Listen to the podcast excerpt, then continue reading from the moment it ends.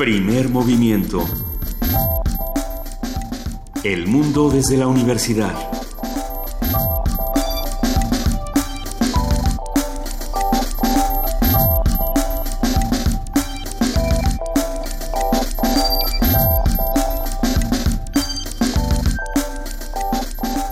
Muy buenos días, son las 7 de la mañana con 6 minutos. Hoy es jueves 16 de marzo y tenemos mucho que discutir aquí en Primer Movimiento, querido Miguel Ángel Quemain. Muy buenos días. Hola Luisa, buenos días. ¿Cómo va todo? Pues muy bien. Pues muy bien. Habrá que, habrá que preguntarnos qué también le fue a todos los demás en este país donde las noticias no se terminan y los memes están explotando en Internet. Ahorita les voy a contar cuál, no, no se preocupen, querida pues jefa de información. buenos días a todos, pero ¿cuál? No, al, al ratito mejor lo subimos a redes sociales, pero por supuesto que la discusión con Andrés Manuel López Obrador eh, ha subido de tono cada vez más y se está poniendo cada vez más fuerte.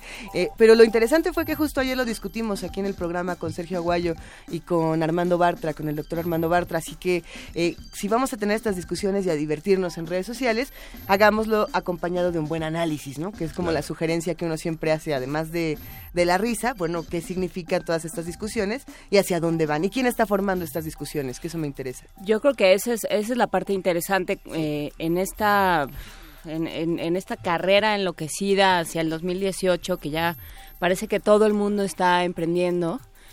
Y este y yo ayer me quedé pensando ayer que hablábamos con eh, con Sergio Aguayo y Armando Bartra me quedé pensando en el término oposición que seguimos utilizando igual que derecha e izquierda que también son términos que de pronto se nos van quedando chicos el término oposición, ¿a qué exactamente a qué se están oponiendo estas personas? Porque yo no los veo así como tan combativos y dispuestos a oponerse a nada, ¿no? Aquellos que han ido conquistando por la vía política una, un, lugar en, en las decisiones y en la representación en nuestro país, pues así como muy opuestos, así como muy, muy beligerantes. Habrá los que sí. Habrá los que sí y habrá que buscar las opciones y habrá que habrá que ver, pero a ver, ¿de qué estamos hablando hoy en México cuando hablamos de oposición? Hay muchos que se ponen a, no tener más dinero a no poder hacer más negocios, a no poder, a no poder embaucar a más gente, a no ser más corruptos, se ponen a eso. Pensando en, en, en todas eh, las, las objeciones, o en buena parte de las objeciones que se le han hecho a la, a la Constitución de la Ciudad de México, eso es lo que dicen los constituyentes, ¿no? Ya sabíamos que iba a venir de por lado de, de los desarrolladores, del Tribunal Superior de Justicia del Distrito Federal, o sea, estamos estamos hablando de muchas cosas en este país, es un momento muy difícil, es un momento crítico, pero también es un momento donde se pueden discutir cosas y donde se pueden construir cosas y en eso pues en eso vamos a centrarnos, ¿qué les parece? En eso andamos esta mañana y vamos a recordar, por supuesto, que todas estas discusiones que tenemos aquí en Primer Movimiento están hechas para todos, sobre todo para los que hacen comunidad con nosotros y se manifiestan a través de arroba P diagonal Primer Movimiento UNAM y el teléfono 55 36 43 39. ¿Qué quieren escuchar? ¿Qué quieren discutir? Vamos a tener un programa muy nutrido como todos los días, pero bueno, hoy, hoy vamos a tener esta discusión que siempre da muchísimo de qué hablar y creo que sobre todo en redes sociales este ha sido un tema de larga discusión. En nuestro jueves de autoayuda, Miguel Ángel, ¿qué va a pasar? Bueno, vamos a tener la presencia del doctor Manuel Suárez Lastra, que es doctor en Geografía y director del Instituto de Geografía de la UNAM. Y vamos a, hablar de un libro muy importante que ha publicado, que es Cómo nos volvemos más bicicleteros. Es en torno al tema de las bicicletas, de la movilidad, de todo un proyecto que hay en la Ciudad de México en torno a la movilidad a través de la bicicleta. Y él nos va a explicar a través de un libro absolutamente de perspectiva científica en qué consiste movilizarse bajo ese, este rubro. Esta mañana también tenemos una nota nacional, vamos a hablar sobre la población afroamericana, precisamente aquí en nuestro país. Vamos a hablar con la doctora Elia Bedaño Villafuerte, ella es doctora en Derecho y asesora de la Suprema Corte de Justicia en temas de derechos humanos. ¿Dónde está la población afroamericana? Lo vamos a discutir aquí. Y tenemos todavía mucho más en este programa. Sí, vamos a tener la, una perspectiva, un análisis que el doctor Javier Oliva que es profesor e investigador de la Facultad de Ciencias Políticas y Sociales de la UNAM, nos va a hacer en torno a las elecciones de Holanda, que se están ya terminando de perfilar en estos momentos y que tenemos ya una perspectiva de lo que ha sido la derrota de la ultraderecha en Europa. Bueno, es que a mí me da terror pensar que así en cinco minutos, hasta que nos den las ocho y media, nos digan todo lo contrario, porque así ha pasado en las últimas semanas y en los últimos meses. Eh, por eso, para todas estas noticias que nos han dejado con un vértigo en las entrañas, va a llegar poesía necesaria por ahí de las nueve de la mañana, y si no me equivoco, hoy sí le toca a Juana Inés de esa. ¿Sí te toca a ti, Juana Inés? Hoy sí me toca a mí. ¿Ya lo tienes? No. ¿Ya estás más que preparada? No. ¿Ya lo buscaste desde anoche y dijiste, este es el poema que quiero compartir con los radioescuchas? No. Ah, bueno. Pues con, con eso, eh, váyanse preparando. con esa tranquilidad. Con esa calma, recuerden que con el hashtag poesía necesaria se pueden sumar a la conversación y Juana Inés complacerá eh, alguna de estas decisiones o nos sorprenderá con otra. Pero bueno, una mesa del día también este jueves. Sí, como todos los jueves, el doctor Alberto Betancourt, doctor en Historia y profesor de la Facultad de Filosofía y Letras de la UNAM y coordinador del Observatorio del G20 de la misma facultad, estará con nosotros para hablar de mundos posibles. Uno de esos mundos posibles ha sido la caída de la princesa Park Geun-hye y la posesión neoliberal de las almas según Yun Chul Han. Vamos, vamos a tener que ver. Sí, no, esto, este título críptico como de sí. que puso hoy Betancourt está muy extraño, pero lo vamos a platicar al rato. ¿Cómo, le dicen en el I al hombre, el hombre superior? El hombre superior. Sí, es el hombre superior el que toma todas estas decisiones y el que tiene que actuar. Y... Ay, vamos a hacer una lectura de Li Ching aquí en primer movimiento. Yo creo que esto estaría buenísimo. O, en un martes de pero, mitos. Pero ¿quién le preguntaría a Li Ching? O sea, el chiste es que pongamos a alguien a preguntarle a Li Ching, pero a alguien que sea divertido. A los expertos. O al cuervo. ¿Al cuervo? Al de Alan Poe. Pero, eh, Hijo, no, ¿verdad? no, ya, ya, se va a poner intenso este programa y no hemos ni empezado. Quédense con nosotros de 7 a 10 de la mañana en el 860 de AM en www.radiounam.unam.mx y en www.radiounam.unam. Ah, no, en el 96.1. No, y bueno, métanse 30 veces a la página también, se vale. Eh, tenemos hoy la curaduría musical de Edith Lali Morales, que como ustedes saben se encarga de, de todos los asuntos que tengan que ver con la UFUNAM y con la Dirección de Música de la UNAM. Así que, ¿qué nos va a compartir esta mañana Edith Zitlali? Quédense con nosotros y lo van a averiguar a continuación. ¿Qué tal, queridos amigos de Primer Movimiento? Muy buenos días. Yo soy Edith Zitlali Morales, subdirectora ejecutiva de la Orquesta Filarmónica de la UNAM, y el día de hoy voy a compartir con todos ustedes una selección de obras musicales que espero sea de su agrado. Para comenzar esta mañana, escucharemos un fragmento de la Sinfonía de los Juguetes. Esta obra pertenece al clasicismo y su autoría ha sido discutida por años. Algunos se la atribuyen a Franz Joseph Haydn, otros al padre de Wolfgang Amadeus Mozart, es decir, a Leopoldo Mozart. Pero en 1992 se encontró una carta donde se comenta que esta obra fue compuesta por un monje benedictino llamado Edmund Angerer. Sin importar quién haya sido el autor, este trabajo incluye en su dotación de instrumentos ciertos objetos atípicos de las orquestas de aquella época y que para nuestros ojos y oídos rápidamente podríamos identificarlos como juguetes, de ahí el nombre de la sinfonía. Estos instrumentos son una matraca, un tambor, una pequeña corneta y dos silbatos, uno que simula el canto del cucú y otro que asemeja el silbido de unos ruiseñores. Escuchemos entonces el primer movimiento, alegro, de la Sinfonía de los Juguetes, y si ponemos atención, podremos reconocer el canto del cucú, que en idioma cucú yo interpreto nos dice, buenos días.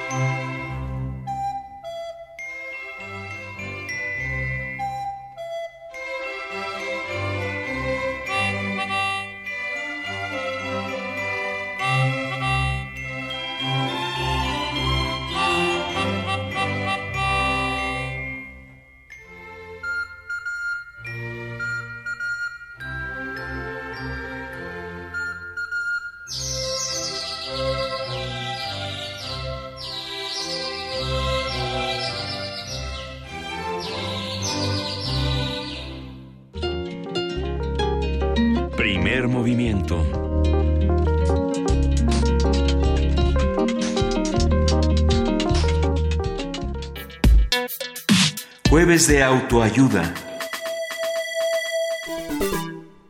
Uso de la bicicleta como medio de transporte es muy común en naciones como España, Dinamarca, Polonia, Holanda, Francia y China. Esta actividad es benéfica no solo para los habitantes, sino también para el cuidado del medio ambiente.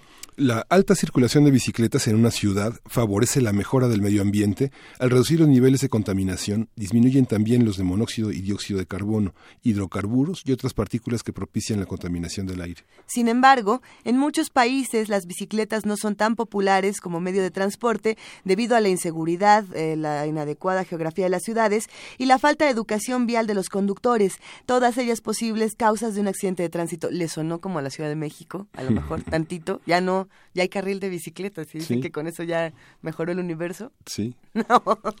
Tendremos una conversación sobre la bicicleta como medio de transporte y sus posibilidades sociales y técnicas en la Ciudad de México con el doctor Manuel Suárez Lastra, doctor en Geografía por la UNAM, maestro en Planeación Urbana por la Universidad de California en Berkeley y licenciado en Ciencias Políticas por la UNAM.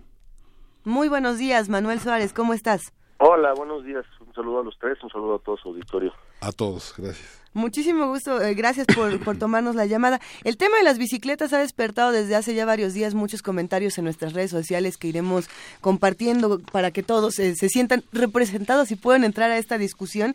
Eh, pero sí, es interesante pensar en estos factores que inciden para que una ciudad sea propicia para el uso de las bicicletas. ¿Cómo se vive esto en la Ciudad de México? Pues primera, la, la, primera cuestión que tienes que tener en una ciudad para que sea viable el uso de la bicicleta es este el, la topografía, ¿no? Es, decir, tiene que ser, no puedes tener una ciudad con demasiadas subidas y bajadas, con demasiada pendiente, porque porque eso limita el uso, aunque no no por completo, ¿no? Porque hay ciudades como San Francisco donde que está lleno de subidas y bajadas y hay bastante uso de bicicleta, pero definitivamente ayuda a no tener este tener un territorio relativamente plano que es una cuestión que sucede en la Ciudad de México, ¿no? O sea, si a, excepción de la parte oeste y la parte muy al sur, eh, pues, todo el resto de la ciudad tiene pendientes de menos de 6 grados, que es lo óptimo.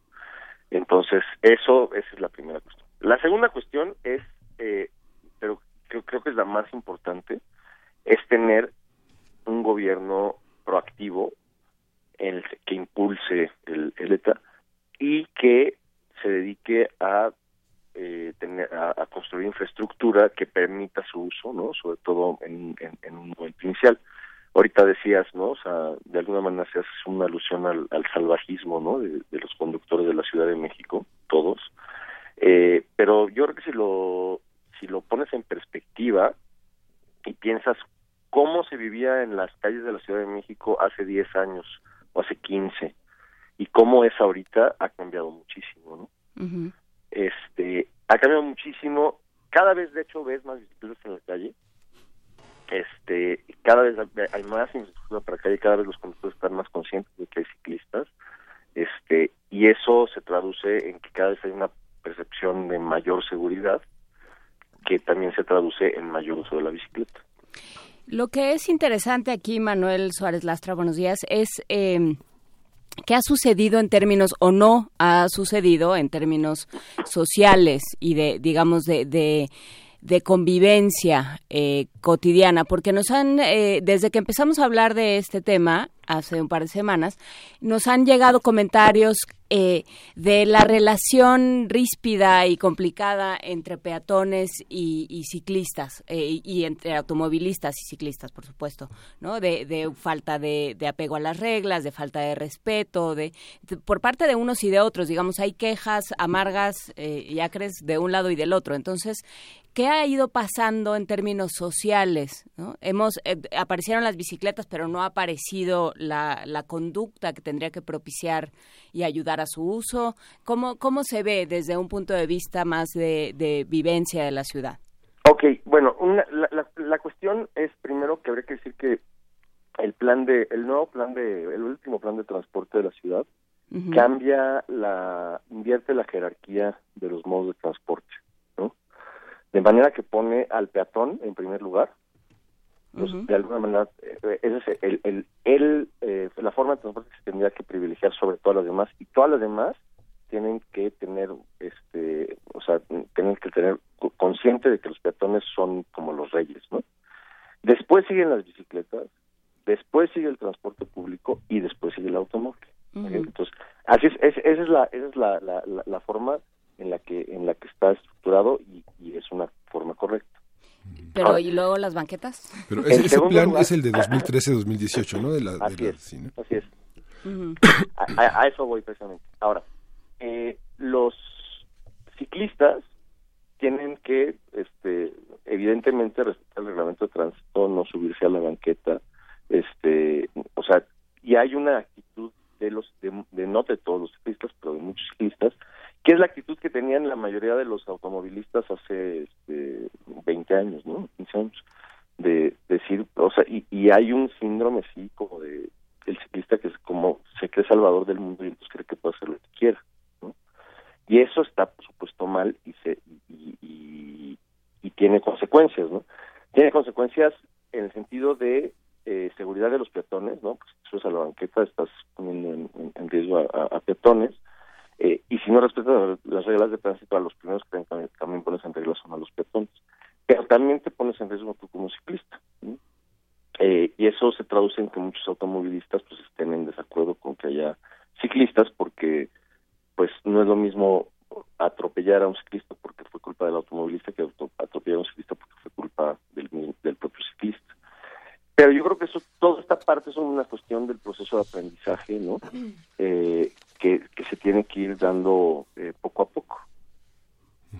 Quería comentar que estamos conversando con Manuel Suárez Lastra porque ha presentado también un libro muy importante que se llama Bicicletas para la Ciudad, una propuesta metodológica para el diagnóstico y la planeación de infraestructura ciclista, que lo hace en colaboración con Carlos Galindo Pérez, Masanori Murata y forma parte de la colección Geografía para el siglo XXI que ha coditado el Gobierno de la Ciudad, el Instituto de Geografía con la UNAM y la Secretaría de Medio Ambiente, accesible para todo el público en Internet.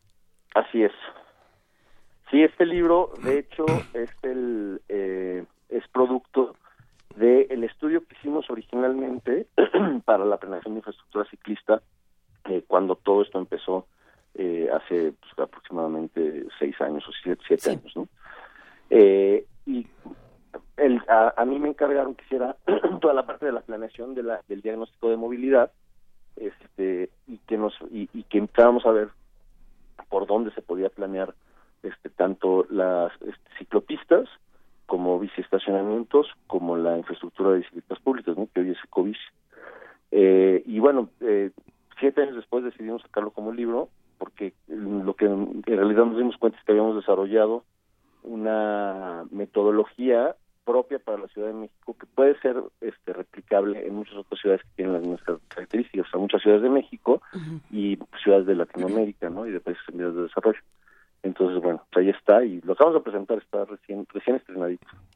Vamos a tener que conocer mucho más de cómo, cómo realizaste este libro, eh, todos los problemas, todos los retos que tenías que enfrentar, por supuesto, durante este proceso. Yo me pregunto, ¿habrá alguna ciudad que de entrada eh, haya tenido las mejores facilidades en, el mundo para, construir, digamos, una ciudad de bicicletas?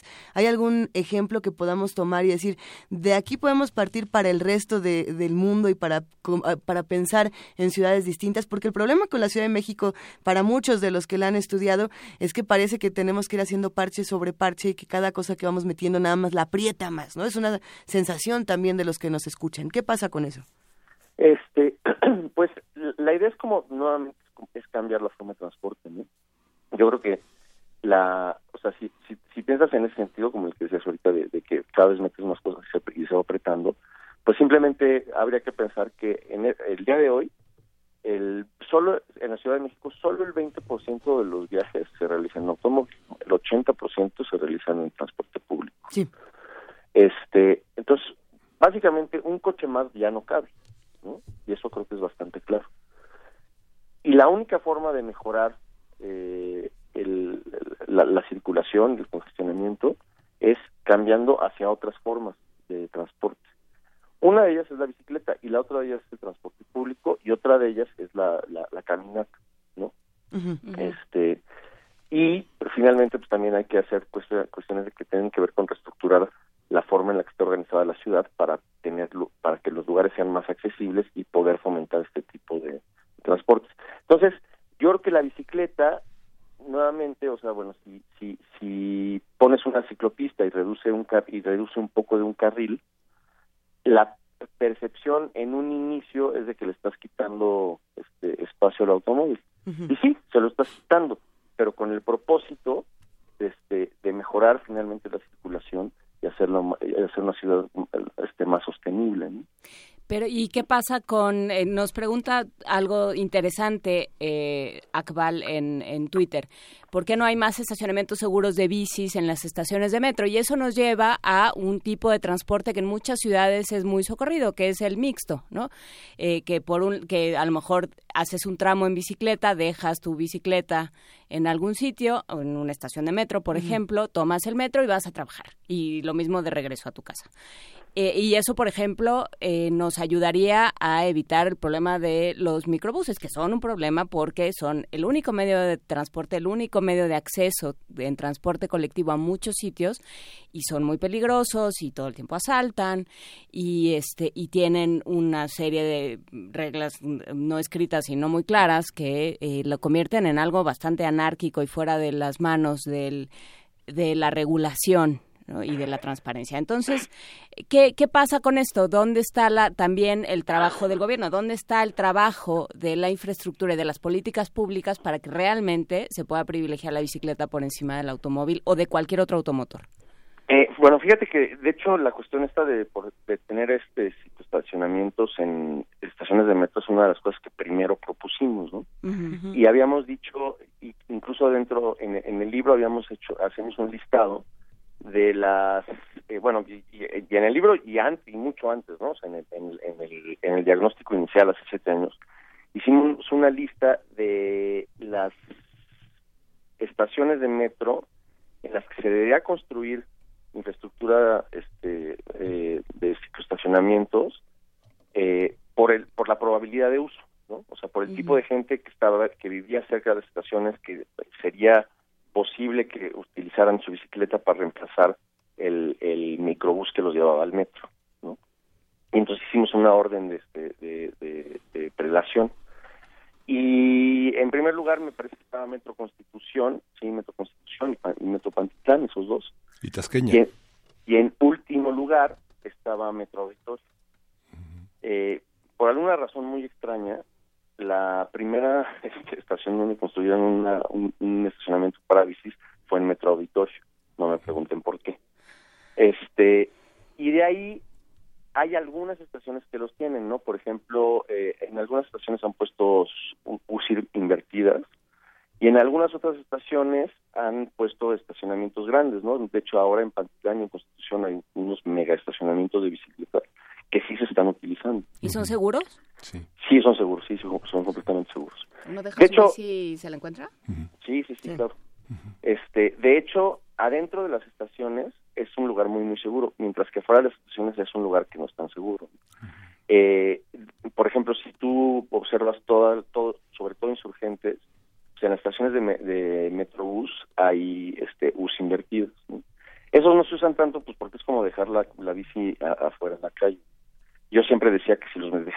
centro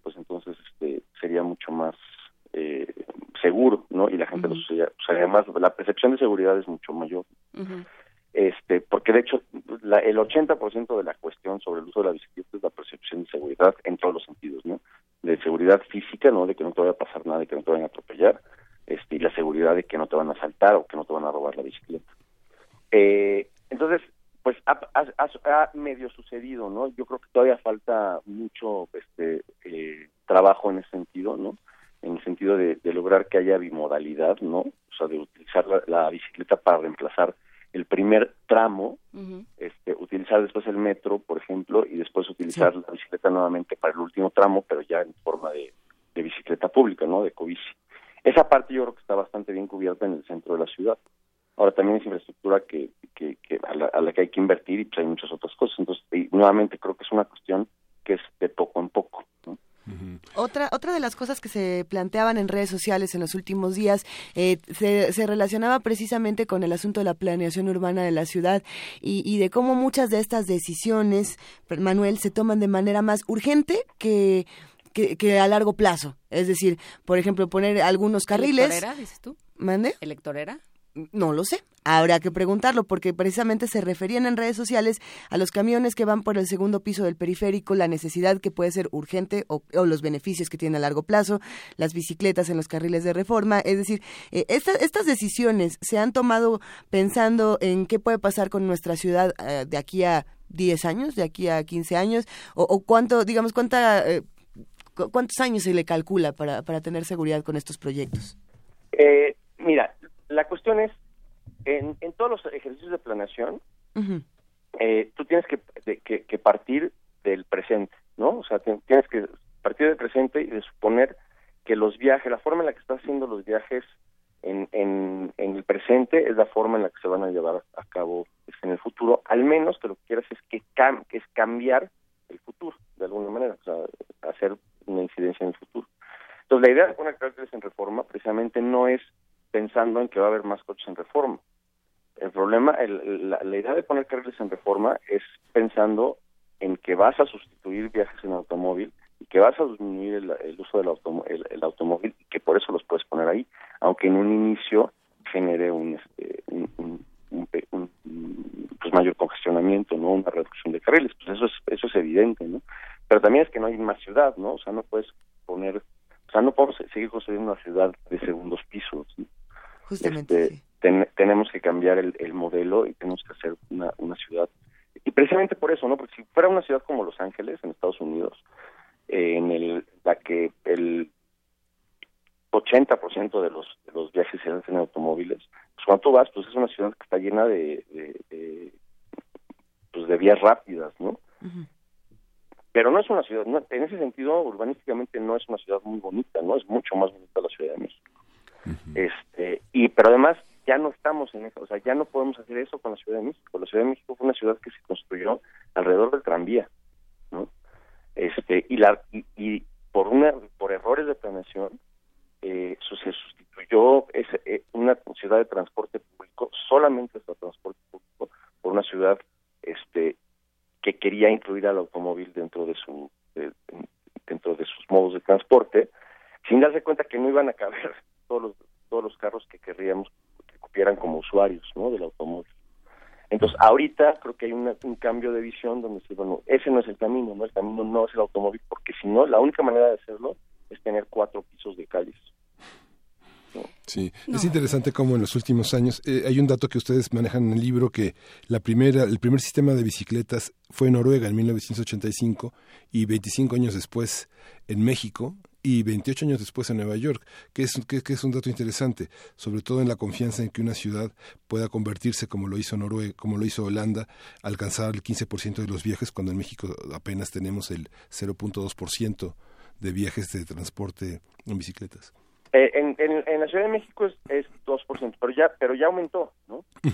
este, estábamos en 1% hace 10 años y ahorita hay una buena cantidad este, este, se duplicaron los viajes no no es el no es la, la meta que se tenía el gobierno de, la ciudad en ese entonces que estaba que a celebrar eh, la meta era de 5%, de hecho a mí me sonaba desde que me lo mencionaron dije bueno eh, por lo menos es, es, es una buena meta, ¿no? No se ha alcanzado, pero sí se ha duplicado el uso de la bicicleta, ¿no? Entonces yo creo que vamos por buen camino en ese sentido. Y, y también sería interesante preguntarnos, ¿no? Eh, ahora que, aprovechando que hablabas de la planeación y la mala planeación el mal crecimiento y desarrollo de esta, de esta ciudad, Manuel Suárez Lastra, eh, ¿Qué, estamos entendiendo por la Ciudad de México a estas alturas? Porque, porque pensar en que es, son los mismos problemas y las mismas eh, formas de atacarlos de la, del centro, como decías tú, que eh, de, las, de lo que se llamaba la zona conurbada, que ya no es la zona conurbada, que ya es la esquina con, el Estado de México, eh, y que ya tiene otros, otras problemáticas y que está contribuyendo a que la ciudad sea de tal manera caótica, ¿no? Pensar que se puede una sola política unificadora y una sola eh, pensamiento que, abarque todo. ¿Cómo, entender una ciudad con esta complejidad, digamos hasta desde el punto de vista teórico? Pues precisamente es una ciudad complicada, ¿no? Es una ciudad que es un ejemplo de, muchísimas cosas, ¿no? Eh, es una ciudad que, que sigue creciendo, eh, es una ciudad que por la política regional este habría que pensar en cuestiones como hasta dónde llega la ciudad, ¿no? Y eso no es fácil, ¿no? Y entonces tienes delimitaciones diferentes de ciudad, pero también tienes varios gobiernos en la ciudad, eh, porque tienes gobiernos delegacionales, municipales, este, eh, tres estados involucrados, es decir, es una ciudad muy, muy complicada, ¿no? Y precisamente, además es una ciudad que tiene una estructura diferente a la de muchas otras ciudades.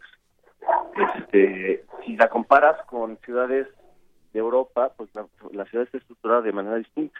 En cambio, si la comparas con ciudades este, de Latinoamérica, eh, tiene ciertas este, cuestiones que, que tienen mucho que ver, ¿no?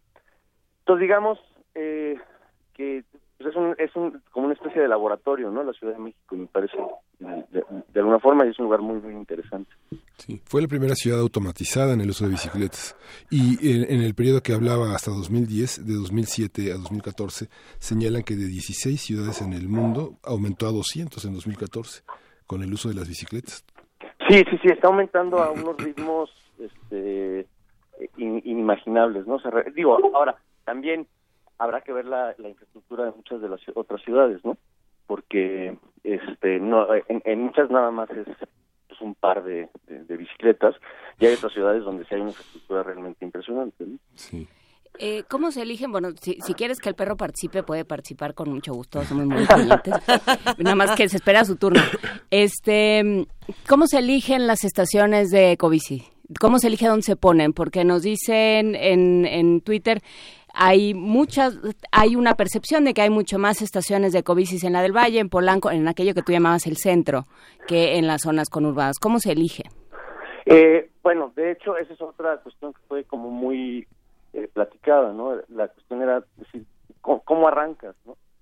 Entonces, la cuestión era que este, había que encontrar, había que pensar en la, en la ecobici primero para reemplazar los viajes, digamos, al trabajo, ¿no? Para realizar las, actividades diarias en las zonas más densas de la ciudad. Porque lo que queríamos era que, que fuera finalmente un programa exitoso, ¿no? Entonces, este, la zona de mayor probabilidad de uso iba a ser el centro de la ciudad y ahí podía reemplazar un chorro de viajes, este, en eh, cortos reemplazaban el último tramo de caminata o el último tramo este de, de, micro, ¿no? Entonces por eso empezó en el centro de la ciudad. Yo creo que no se ha extendido lo suficientemente rápido hacia otras partes de la ciudad. Este, definitivamente.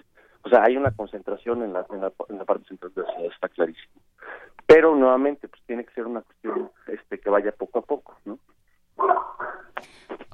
Un aspecto que señalan es que a mayor ingreso económico, menor uso de la bicicleta, mayor, mayor uso del transporte privado y eh, esta, este fenómeno que se dio en Constitución de 1917 en la estación del metro, donde cerca de 30.000 usuarios usan eh, en un perímetro de 15 minutos de llegada al metro el transporte y en Tasqueña también lo habían señalado, ahora menciona usted otro, otro dato en el metro, pero esta, esta movilidad, ¿quiénes usan? A, a mayor pobreza este, mayor uso de la bici o es un fenómeno de la clase media o qué sectores de la población están involucrados en esta? La gente que usa, que cuando nosotros hicimos el diagnóstico, precisamente a menor ingreso se utilizaba más bicicleta. ¿Por qué? Pues porque no te alcanza para tener un coche, ¿no? Entonces, eh, usar la bicicleta es una cuestión muchísimo más sencilla. Eh, ahora, en la el uso de la bicicleta pública ha estado ha sido predominantemente por clases medias. Eh, ¿Por qué? Pues porque tiene un costo, ¿no? Entonces, aunque el costo no es muy elevado, pues eh, no todo el mundo tiene, este, eh, o sea, puede, puede, puede pagar el costo de, de la, de la ecobici. Y además de que esté en una zona pues, también de este, de, de donde, donde la gente, este, que habita, pues es de mayor ingreso. Yo no sé, doctor, si hay un estudio que, que, pueda dar cuenta de eh, qué, qué, impacto tiene las eh, vías principales en mal estado para el cuerpo, para la columna, para una persona que tenga, no sé, tres meses de embarazo, cinco meses de embarazo, o, digamos, los golpes que se da uno en el coxis y en las rodillas y en la espalda, verdaderamente son, pensando en que el 38% de las vías principales necesitan mantenimiento y que solo el 62% está en buen estado. Este, bueno, creo que la, de la parte fisiológica ahí sí de esa te la voy a quedar de ver porque porque no sé lo suficiente, entonces prefiero no no no no no, hablar sobre eso. Tienes razón, o sea, pero no, o sea, toda toda la ciudad está este, tiene, un problema de este de, bacheo, ¿no? Sí. Eh, y ahí hay, habría que tener también en cuenta los gobiernos locales porque las vías primarias son este responsabilidad del, del gobierno de, de la ciudad pero las vías secundarias, que son el 90% de las vías, son, son responsabilidad de, las, de los gobiernos locales. Sí, de las delegaciones. Así es. Se han quedado muchas dudas de los que nos están escuchando aquí y, que nos comentan en redes sociales. Habrá que acercarnos todos a este libro que estás por presentar, Manuel, para que podamos responder eh, junto contigo todos estos cuestionamientos. Eh, ¿Dónde vas a estar? ¿Cuándo vas a estar? Que, que, te quieren encontrar para seguir platicando. Pues mira, eh, yo estoy eh, ya, ya, presentamos el libro en la, en la feria. Sí. Este, entonces, ahorita, de hecho, si quieren este, este contactarme, les dejo mi, correo electrónico, es msuarez.igg.unam.mx. Este, entonces la, la, gente que quiera este, contactarme para cualquier asunto que tenga que ver con, con bicicletas, mientras, mientras sepa y pueda, por supuesto que estoy ahí disponible. Perfecto, Manuel. Pues muchísimas gracias. Vamos a compartir toda la información de, tu libro en redes sociales, también de tu correo electrónico para los que tengan eh, estas dudas, porque por supuesto se quedan muchos temas. Algunos hablan de estas ciudades centralizadas que son eh, muy difíciles, sobre todo para los que vienen desde otros, desde otros puntos muy, muy, muy lejanos para trabajar en el centro. Eh, se habla, por supuesto, de la seguridad, la inseguridad. Por aquí hasta nos dicen que es mejor leer en el transporte público que en la bicicleta. Y bueno, se ha puesto de lo más divertido esta conversación. Te agradecemos muchísimo y nos escuchamos muy pronto. Les agradezco muchísimo a ustedes la entrevista, este, que tengan un muy buen día y un saludo nuevamente a todos los auditores. Muchísimas gracias, Manuel Suárez Lastra. Hasta luego. Hasta luego. Y en este momento nos vamos a una nota precisamente de nuestros amigos de información que nos proponen algo relacionado con el Festival Arte Urbano. ¿Quieren saber qué es? Vamos a escucharlo.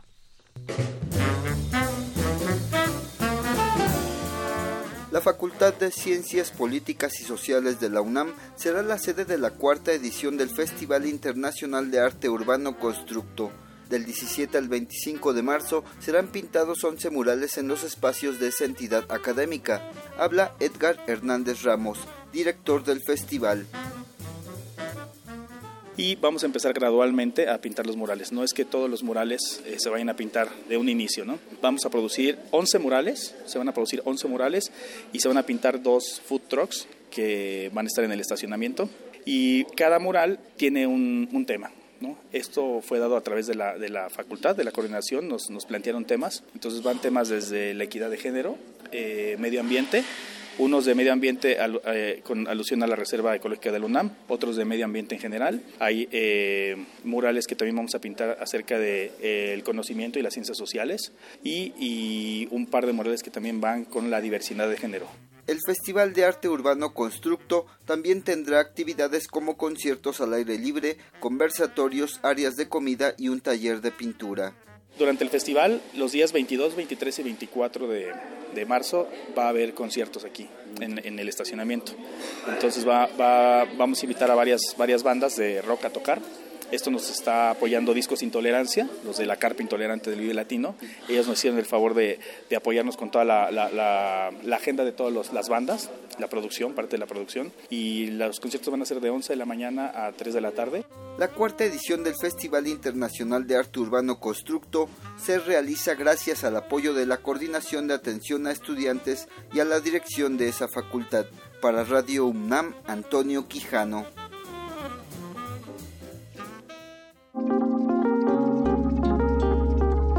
Primer movimiento. Hacemos comunidad. Ya estamos aquí discutiendo fuera del aire cómo serían nuestros trayectos a Radio UNAM en Adolfo Prieto 133, Colonia del Valle, viniendo desde donde nosotros habitamos, desde los puntos distintos de la ciudad, cómo sería para nosotros llegar hasta acá en transporte público, si ya lo usamos, si no lo usamos. Aquí, aquí todo el equipo de primer movimiento tiene diferentes maneras de movilidad, hay quienes hasta caminando llegan, pero, pero lo complicado es pensar que sí, habemos algunos que vivimos completamente del otro lado de la ciudad y que no hay bicicleta transporte público que, que sea suficiente para toda la población de ese lado, o, este asunto de las culturas de barrio que lo hemos hablado muchísimo en el programa. Hemos hablado mucho de eso y, estábamos, sí, justamente hablando de la, lo tremendamente difícil que es esta ciudad y, lo poco que, las autoridades y los encargados de la planeación han entrado a esta a este reto, ¿no? De, de pensar que, somos muchísimas ciudades. O sea, pensar en la Ciudad de México, yo creo, como, como habitante de la ciudad, es la única autoridad que tengo. Pensar en esta ciudad como una sola es, es jugar a, a perder o jugar a que, bueno, de todas maneras, si son estos los que van a votar por mí, ¿qué más me da que es de los demás? Ay, es, es, complicado este tema. ¿Qué opinan los que nos están escuchando? Ya hemos leído sus comentarios. Eh, sigan haciendo comunidad con nosotros en arroba P Movimiento, en diagonal Primer Movimiento UNAM, en el teléfono 55 36 43 39. A ver, por aquí estaría interesante saber cuántos transportes toman para llegar a sus respectivos trabajos durante la mañana. Por ejemplo, en mi caso, si yo llegara en transporte público, tendría que tomar cuatro diferentes eh, medios de transporte, nada más para llegar aquí si no viniera en, en ¿Cómo no vienes en pony? Yo vengo volando. Yo vengo en mi alfombra voladora. Yo siempre pensé que llegabas en pony, Luisa. yo llego por mi túnel subterráneo muy muy elegante que desde me Tepepan. Desde, desde las Empiezas altas tierras. pecho tierra desde las 5 de la mañana. Sí. King en Twitter nos dice que tiene la percepción de que hay mucho más estaciones de Ecobicis en la del Valle, Polanco, que en las zonas populares. Y justamente nos mandan otro, otro tweet señalando que eh, valdría la pena tener más eh, bicicletas y ecobicis en, en, Tlalpan, en Tasqueña, porque no hay, no, no hay las suficientes pues en el sur de la ciudad habrá que replantear también cómo se viven los transportes públicos de, Tasqueña hacia adelante, eh, pensando hacia el sur. Creo que termina, eh, a, lo mucho tenemos el, los peceros y quizá tengamos el tren ligero, pero se va cada vez haciendo menor la alternativa que tenemos en medios de transporte. no es suficiente. no alcanzan, no son suficientes, y no tendrían por qué, o sea, a ver, Perdón, pero ahora sí, voy, ya levanté mi dedito. Este Mancera. ¿Te puedo tomar una foto? Y Miguel Ángel Mancera parte de su plataforma era poner en orden a los microbuses. Eran unas rutas de microbuses que eran una cosa preciosa que presentaban un PowerPoint, porque a mí me tocó eh, cubrir ese. Qué bonito es el PowerPoint. Esas eh, promesas y momentos de campaña, donde primero dijo que no iba a tener ningún problema con el PRD, que Sí, por supuesto. Ya, vimos que bien le salió. Pero además eh, dijo que iba a poner en orden a los, a los microbuses y al transporte concesionado y a todas estas mafias que se han apoderado también de buena parte de las calles de la ciudad y que son eh, foco de asaltantes y que son un, desastre y, fuente de accidentes y que no están reguladas y demás. y, y no ha sucedido. Y entonces, ¿quién acaba pagando el pato? Pues las, las poblaciones más vulnerables quienes siempre lo pagan eh, o lo pagan en buena medida en esta ciudad y en este país. Los que cada vez pagamos más por subirnos al metro y cada vez cabemos menos en los vagones, ¿no? Pero será una, será una discusión que deberemos tener aquí en primer movimiento a lo largo de este programa. Eh, sí, escríbanos sus opiniones, las estamos leyendo todas. Mira, aquí ya nos dice refrancito, imagínate en bici desde Xochimilco y lloviendo. Lo padre sería el Superman de, de Tepepan. Ah, ya luego platicamos del Superman de Tepepan. Vamos a escuchar música. Un abrazo a refrancito. Edith Zitlali Morales nos tiene más sorpresas que además están disfrutando mucho los que, los que comentan en, en Twitter, así que vamos a ver.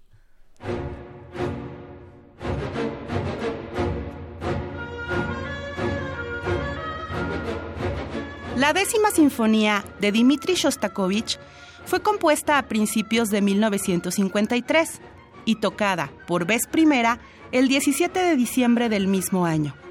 Está estructurada por cuatro movimientos, de los cuales el segundo es un fulminante esquerzo en donde la sección de cuerdas muestra su virtuosismo y brillantez. Los alientos son luminosos y estridentes y las percusiones nos ofrecen una insaciable actividad rítmica. Disfrutemos ahora del segundo movimiento, alegro, de la décima sinfonía de Shostakovich con la Orquesta Filarmónica de Berlín, bajo la dirección de uno de los grandes directores del siglo XX, Herbert von Karajan.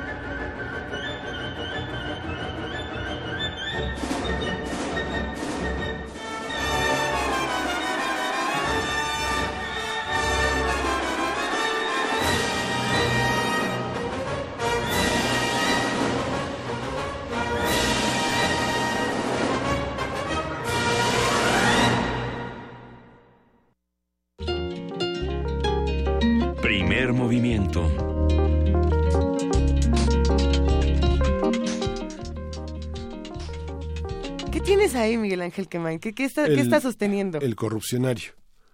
Tenemos eh, tres libros para regalarle a nuestro radio escucha. El corrupcionario es el libro que estuvimos mostrando eh, hace un par de días. El lunes, este, sí. este libro delicioso con mucho sentido del humor para entender la corrupción de ellos, de nosotros y, y, y ahora sí que de todos, ¿no? La corrupción que, que vamos haciendo en nuestro país. El prólogo es de Diego Luna, es de Editorial Grijalvo y está buenísimo este libro que además tiene un formato eh, bastante, bastante chulo. ¿Cómo lo vamos a regalar? ¿Qué- ¿Cómo será bueno? Lo vamos a regalar por Twitter a los que nos escriban con el hashtag corrupcionario. Así de sencillo. La primera persona que nos escriba, ¿cuántos libros tenemos? Tenemos tres. Los primeros tres que nos escriban a arroba PMovimiento con el hashtag corrupcionario y que nos digan qué, Su nombre completo, ¿no? su nombre completo. ¿ya? ¿Y ya? ¿Algún tipo de Su término corrupción? favorito. Ratón loco, por ejemplo. es de Ratón. Por aquí ha- había algunos divertidos, el Chapulín estaba por ahí, también estaba Casablanca, ya como un término instaurado de corrupción en nuestro país. Habrá que, habrá que echarle un ojo, un buen ojo al corrupcionario, cuéntenos su término favorito, y los primeros tres se lo llevan. Y ya con eso nos vamos nosotros por lo pronto a una pausa aquí en primer movimiento mientras seguimos discutiendo fuera del aire todas estas cosas que nos han escrito. Eh, de entrada le queremos mandar un abrazo a Juan Jaso López, a Roberto, a Kim, a Refrancito, a Alex Cardiel, y bueno, es que son muchísimos, R. Guillermo, Alfonso de Alba, Compa Octavius Mex. Eh, síganos contando cómo, cuántos, cuántos medios de transporte utilizan para llegar a sus destinos por las mañanas y, y vamos viendo qui- quién se avienta más y quién se avienta menos. La respuesta, ni el más ni el menos gana, ¿eh? pero ahorita lo, lo seguimos platicando. Primer movimiento. Hacemos comunidad.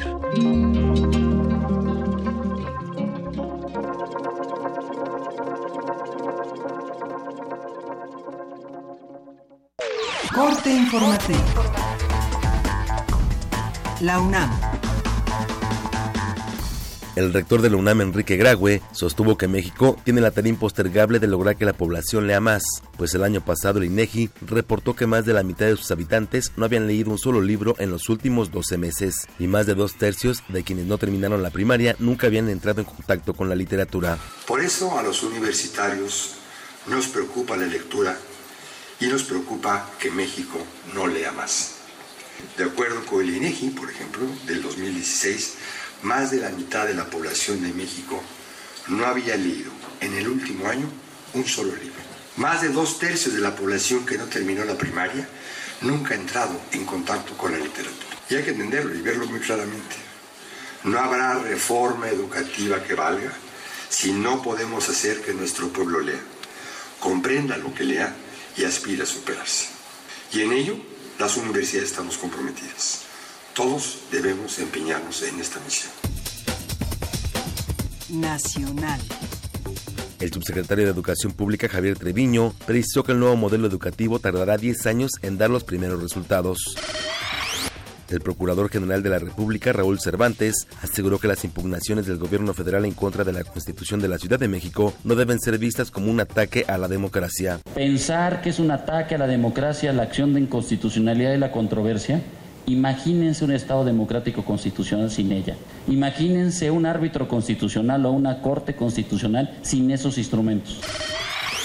Luis Videgaray, secretario de Relaciones Exteriores, aseguró que China es un socio comercial estratégico para México. El canciller explicó que la meta es avanzar y fortalecer la asociación integral con el gigante asiático. Si bien eh, uno de los socios importantes, muy importantes del TPP, ha decidido buscar otro camino, esto también abre oportunidades. Abre oportunidades eh, que pueden ser eh, aprovechadas de manera bilateral entre los distintos países que conforman el TPP o a través de subconjuntos de países. Y sin duda la Alianza del Pacífico representa una plataforma eh, interesantísima y de enorme potencial para eh, eh, aprovechar estas oportunidades de mayor integración, de mayor intercambio comercial. Julio Sánchez, comisionado federal para la protección contra riesgos sanitarios, reconoció que no todas las farmacias del país tendrán el medicamento Oseltamivir, prescrito para combatir la influenza por asuntos de distribución. Han estado introduciéndose al mercado privado desde la semana pasada 150 mil, solamente la semana pasada 150 mil unidades. Existe suficiencia en producción, eh, estamos normalizando el abasto en las diversas farmacias. De acuerdo a un sondeo del diario Reforma, Alfredo del Mazo encabeza las preferencias rumbo a la elección de la gubernatura del Estado de México con 29%, le sigue la candidata de Morena Delfina Gómez con 28% y al final se ubica Josefina Vázquez Mota con 25%. Economía y finanzas. De acuerdo con la Comisión Reguladora de Energía, el precio del gas LP aumentó hasta un 48% en Guerrero de diciembre de 2016 a febrero pasado. En tanto, en Quintana Roo el aumento fue de 40%, en Baja California Sur 38% y Jalisco 36%. Internacional.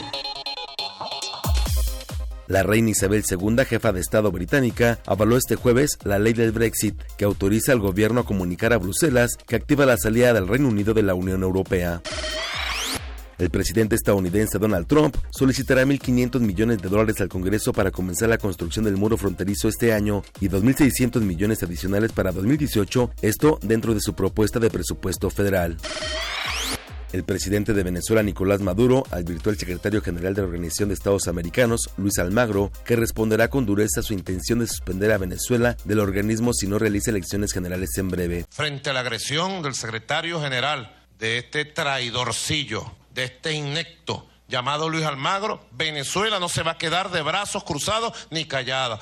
Y nadie amenaza a Venezuela, menos esta basura de ser humano llamado Luis Almagro.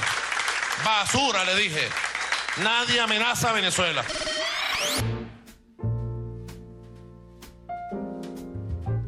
Un día como hoy. En 1892 nació César Vallejo, poeta y escritor peruano, considerado entre los más grandes innovadores de la poesía del siglo XX.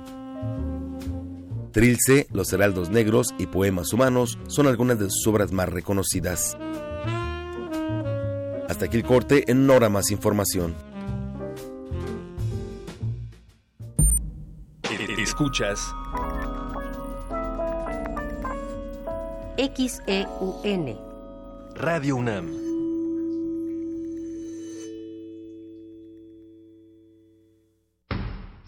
El rito comienza en el escenario. Los sonidos emergen, deambulan por el recinto, se cuelan en los oídos y estremecen los sentidos. Festival Intersección. los encuentros sonoros de Radio UNAM. Todos los viernes a las 21 horas en vivo desde la sala Julián Carrillo. Escúchalos a través del 96.1 de FM, www.radiounam.unam.mx o ven a Adolfo Prieto 133 Colonia del Valle, cerca del Metrobús Amores. La entrada es libre. La noche es para la resistencia. Los viernes para celebrar la vida. ¿Cómo empiezas el fin de semana?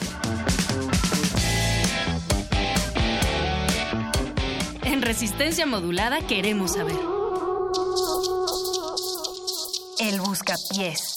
La radio brújula para las noches de viernes. Haz que tu fiesta suene en el cuadrante. Todos los viernes 23 horas por el 96.1 de FM. Radio UNAM. Siempre hemos tenido que luchar. Dejamos nuestra huella en la historia. Y he aquí todo lo que hemos logrado.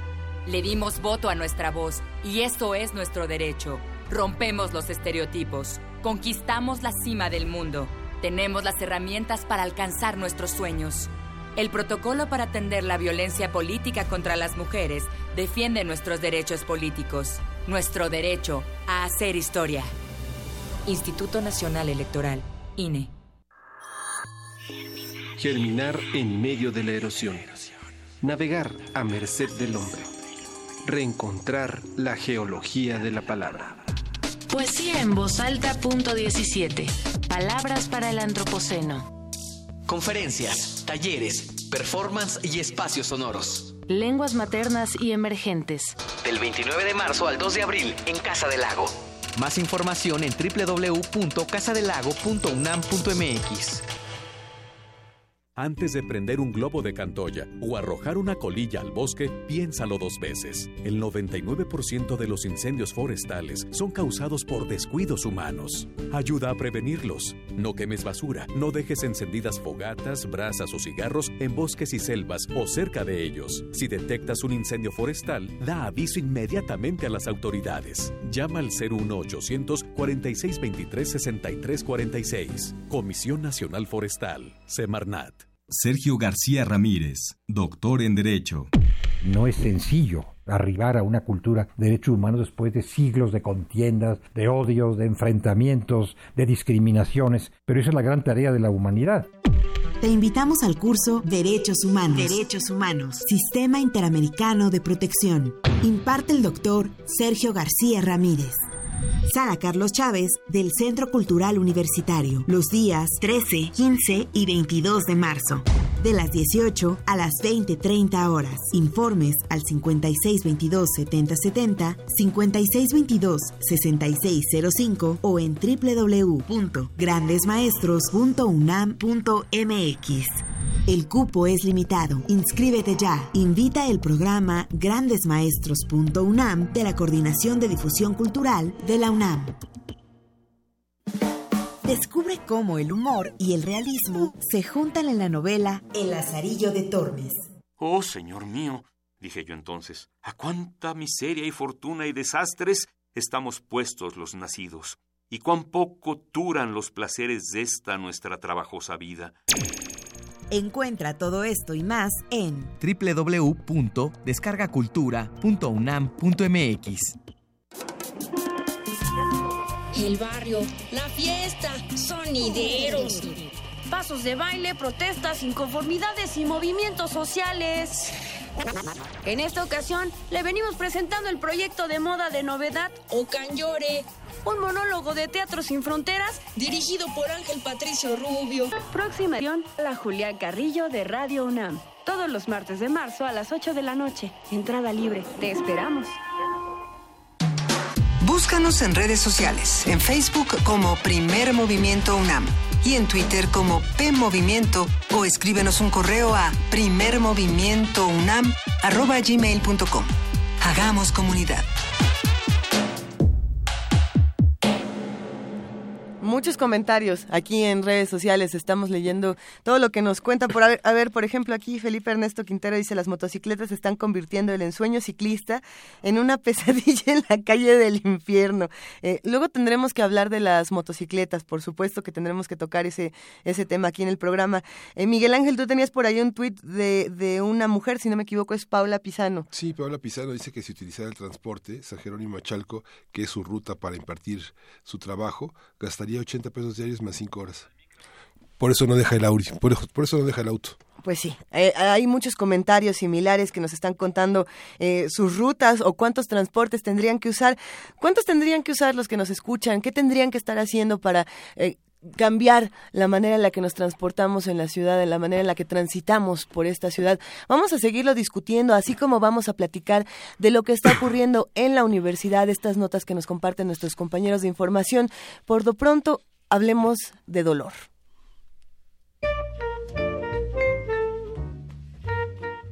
Investigadores del Instituto de Fisiología Celular de la UNAM descubrieron que el dolor puede inhibirse a través de una molécula de origen natural conocida como ácido oleico, la cual se encuentra en el aceite de olivo. El resultado anterior se obtuvo luego de aplicarlo en ratones mediante diversas pruebas. La doctora Tamara Rosenbaum, investigadora del instituto, nos detalla en qué consistió el estudio. Nosotros trabajamos con unas proteínas de membrana de las células que se llaman canales iónicos y que lo que permiten es el paso, digamos, de moléculas cargadas a las células para que así las células se puedan comunicar eléctricamente entre ellas. Entonces, hasta hace poquito más de una década no sabíamos cómo percibíamos varios estímulos como lo son, por ejemplo, los cambios en la temperatura o bien la presencia de compuestos pungentes que pueden incluso provocar daño, ¿no? celular. Entonces, hubo un grupo que que es el grupo del doctor David Julius en la Universidad de California San Francisco, que clonó estos canales por primera vez y los identificó y desde entonces pues han habido esfuerzos muy grandes para tratar de entender cómo funcionan estas moléculas. En particular nosotros trabajamos con uno de estos canales iónicos que se llama el canal TRPV1, que es un canal que responde a temperaturas altas en el rango nocivo, alrededor de 42 grados centígrados o más, y que además tiene la característica de responder a compuestos pungentes, como por ejemplo la capsaicina en los chiles que pican, ¿no? Que dan esa sensación de picor. Rosenbaum explicó que existen varias moléculas o estímulos que activan este canal.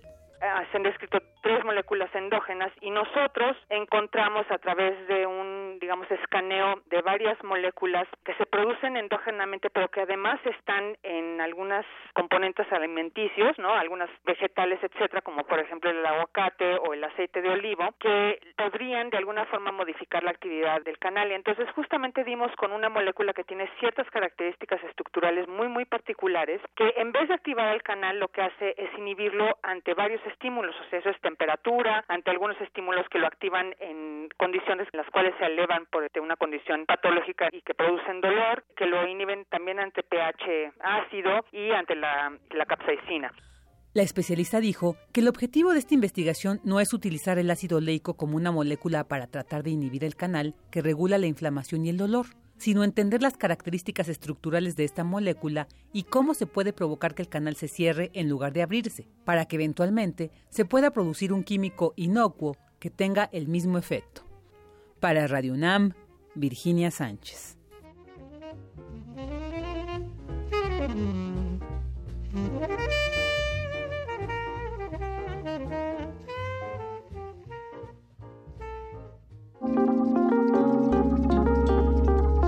Primer movimiento. Hacemos comunidad.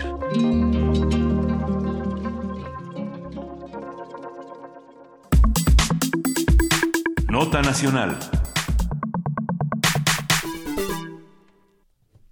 Con el objetivo de poder incluir un catálogo de autodenominaciones de los pueblos negros de México en el próximo censo de población, el Programa Universitario de Estudios de la Diversidad Cultural y la Interculturalidad de la UNAM ha convocado al coloquio nacional ¿Cómo queremos llamarnos? Horizonte Censo INEGI 2020, que se llevará a cabo los próximos 17 y 18 de abril en el Auditorio Casa de las Humanidades. Este ciclo de conferencias está dirigido a organizaciones sociales, miembros de comunidades e investigadores. Los interesados deberán a la dirección electrónica autodenominaciones.gmail.com, este correo que vamos a estar compartiendo a lo largo de esta conversación y en redes sociales, con una ponencia de 1.400 palabras que exponga cuál es el nombre que se dan los pueblos negros en su región, cuáles son las zonas donde, donde están ubicados y qué los define culturalmente. Hablaremos sobre este coloquio y sobre la población negra en México, dónde está y cómo se ha tratado a través de la historia con Elia Bendaño Villafuerte, quien es doctora en Derecho y actualmente es asesora de la Dirección General de Estudios, Promoción y Desarrollo de los Derechos Humanos de la Suprema Corte de Justicia de la Nación. Buenos días, eh, Elia Bendaño. Hola, muy buenos días. Elia, un gusto hablar contigo esta mañana. Cuéntanos, por favor, ¿qué, pasa con la población afromexicana? Mira, en, en México eh, los, los negros han estado en nuestro territorio desde el momento en que los españoles vinieron a la conquista. Y en México no se ha reconocido que estos estas personas también forman parte de todo el multicolor multicolor que somos en la sociedad. Y eh, han estado desde hace más de 10 años varias organizaciones como Púrpura y África eh, planteando mecanismos para su reconocimiento y su visibilización no únicamente en la legislación, sino básicamente para obtener beneficios que mejoren sus condiciones de vida. ¿Qué condiciones precarias pueden tener una población como esta? ¿A qué condiciones eh, precarias han estado sometidos? Eh, el, el, problema en estricto sentido es eh, el de todos los mexicanos, que es la pobreza, pero específicamente se intensifica una situación desagradable como es la discriminación y el racismo, por una circunstancia inmerecida, que es el tono de piel. Entonces, eh, los pueblos afrodescendientes que se reivindican a sí mismos como negros están planteando que no es una cuestión de tono de piel, sino lo que ellos reivindican es una cuestión cultural. eh, es una cuestión cultural y es una cuestión que, que se les ha que se les ha ido quitando, que digamos se les ha ido negando en, en términos históricos en la en, en México. ¿Cómo, cómo, ¿Cómo ha evolucionado esta, esta población? en términos de si se le ha aceptado, si no, si se ha integrado o no? No, mira, yo eh, desgraciadamente eh, la UNAM eh, ha hecho una encuesta el año pasado, la encuesta sobre la percepción de los mexicanos en relación a la discriminación, y el 95% de los encuestados considera que hay racismo en México. Y el 86.4 considera que el tono de piel es una, una, un obstáculo, una limitación para eh, tener una movilidad eh, social. Esto es muy grave a estas alturas cuando tenemos una reforma constitucional a partir del 2001, perdón, 2011, que considera que los derechos humanos están a la par de todos los derechos y que todos los tenemos. Esta circunstancia eh, nos debe llevar a transformar muchas instituciones. Ya desde el 2001 tenemos un reconocimiento pluricultural de la nación y en este sentido debemos incluir a todas las culturas. Las, las personas como, como ciudadanos, todos somos integrados en la Constitución, pero de lo que estamos hablando es de la especificidad cultural y de los sujetos colectivos de derecho como son las comunidades como tales. Y pero esto parte eh, de de reconocer que ahí están digamos, en, eh, si uno piensa en una sociedad como la estadounidense, en un momento en que se hace el censo, se, eh, se pregunta por eh, ya, ya no sé, bueno, antes se preguntaba raza, pero ya es algo, es un, es un criterio que está, que está muy superado en términos biológicos, en términos antropológicos. Eh, no sé ahora qué se pregunta, si origen o qué, pero sí tiene que ver con este fenotipo, ¿no? Caucásico, eh, afroamericano, y que tiene que ver con, con el origen, ¿no? Que es una cosa muy extraña. Entonces, ¿cómo se hace en México? ¿Cómo, si no, si, lo que pienso es si no se hace esta distinción, se juega que todos somos iguales, pero en realidad no somos iguales. Entonces, ¿cómo, cómo se trabaja esto? Mira, precisamente la Constitución en el artículo segundo nos señala que la conciencia de autoascripción es el mecanismo para identificación. Entonces, lo que yo digo que yo soy. Ajá, porque implica no solo una conciencia personal, sino también un mecanismo a partir del cual hay una serie de derechos derivados de esa diferencia cultural que aplican. Entonces, es sumamente importante que se, que se respete esta auto, autodenominación y el INEGI no lo había estado haciendo.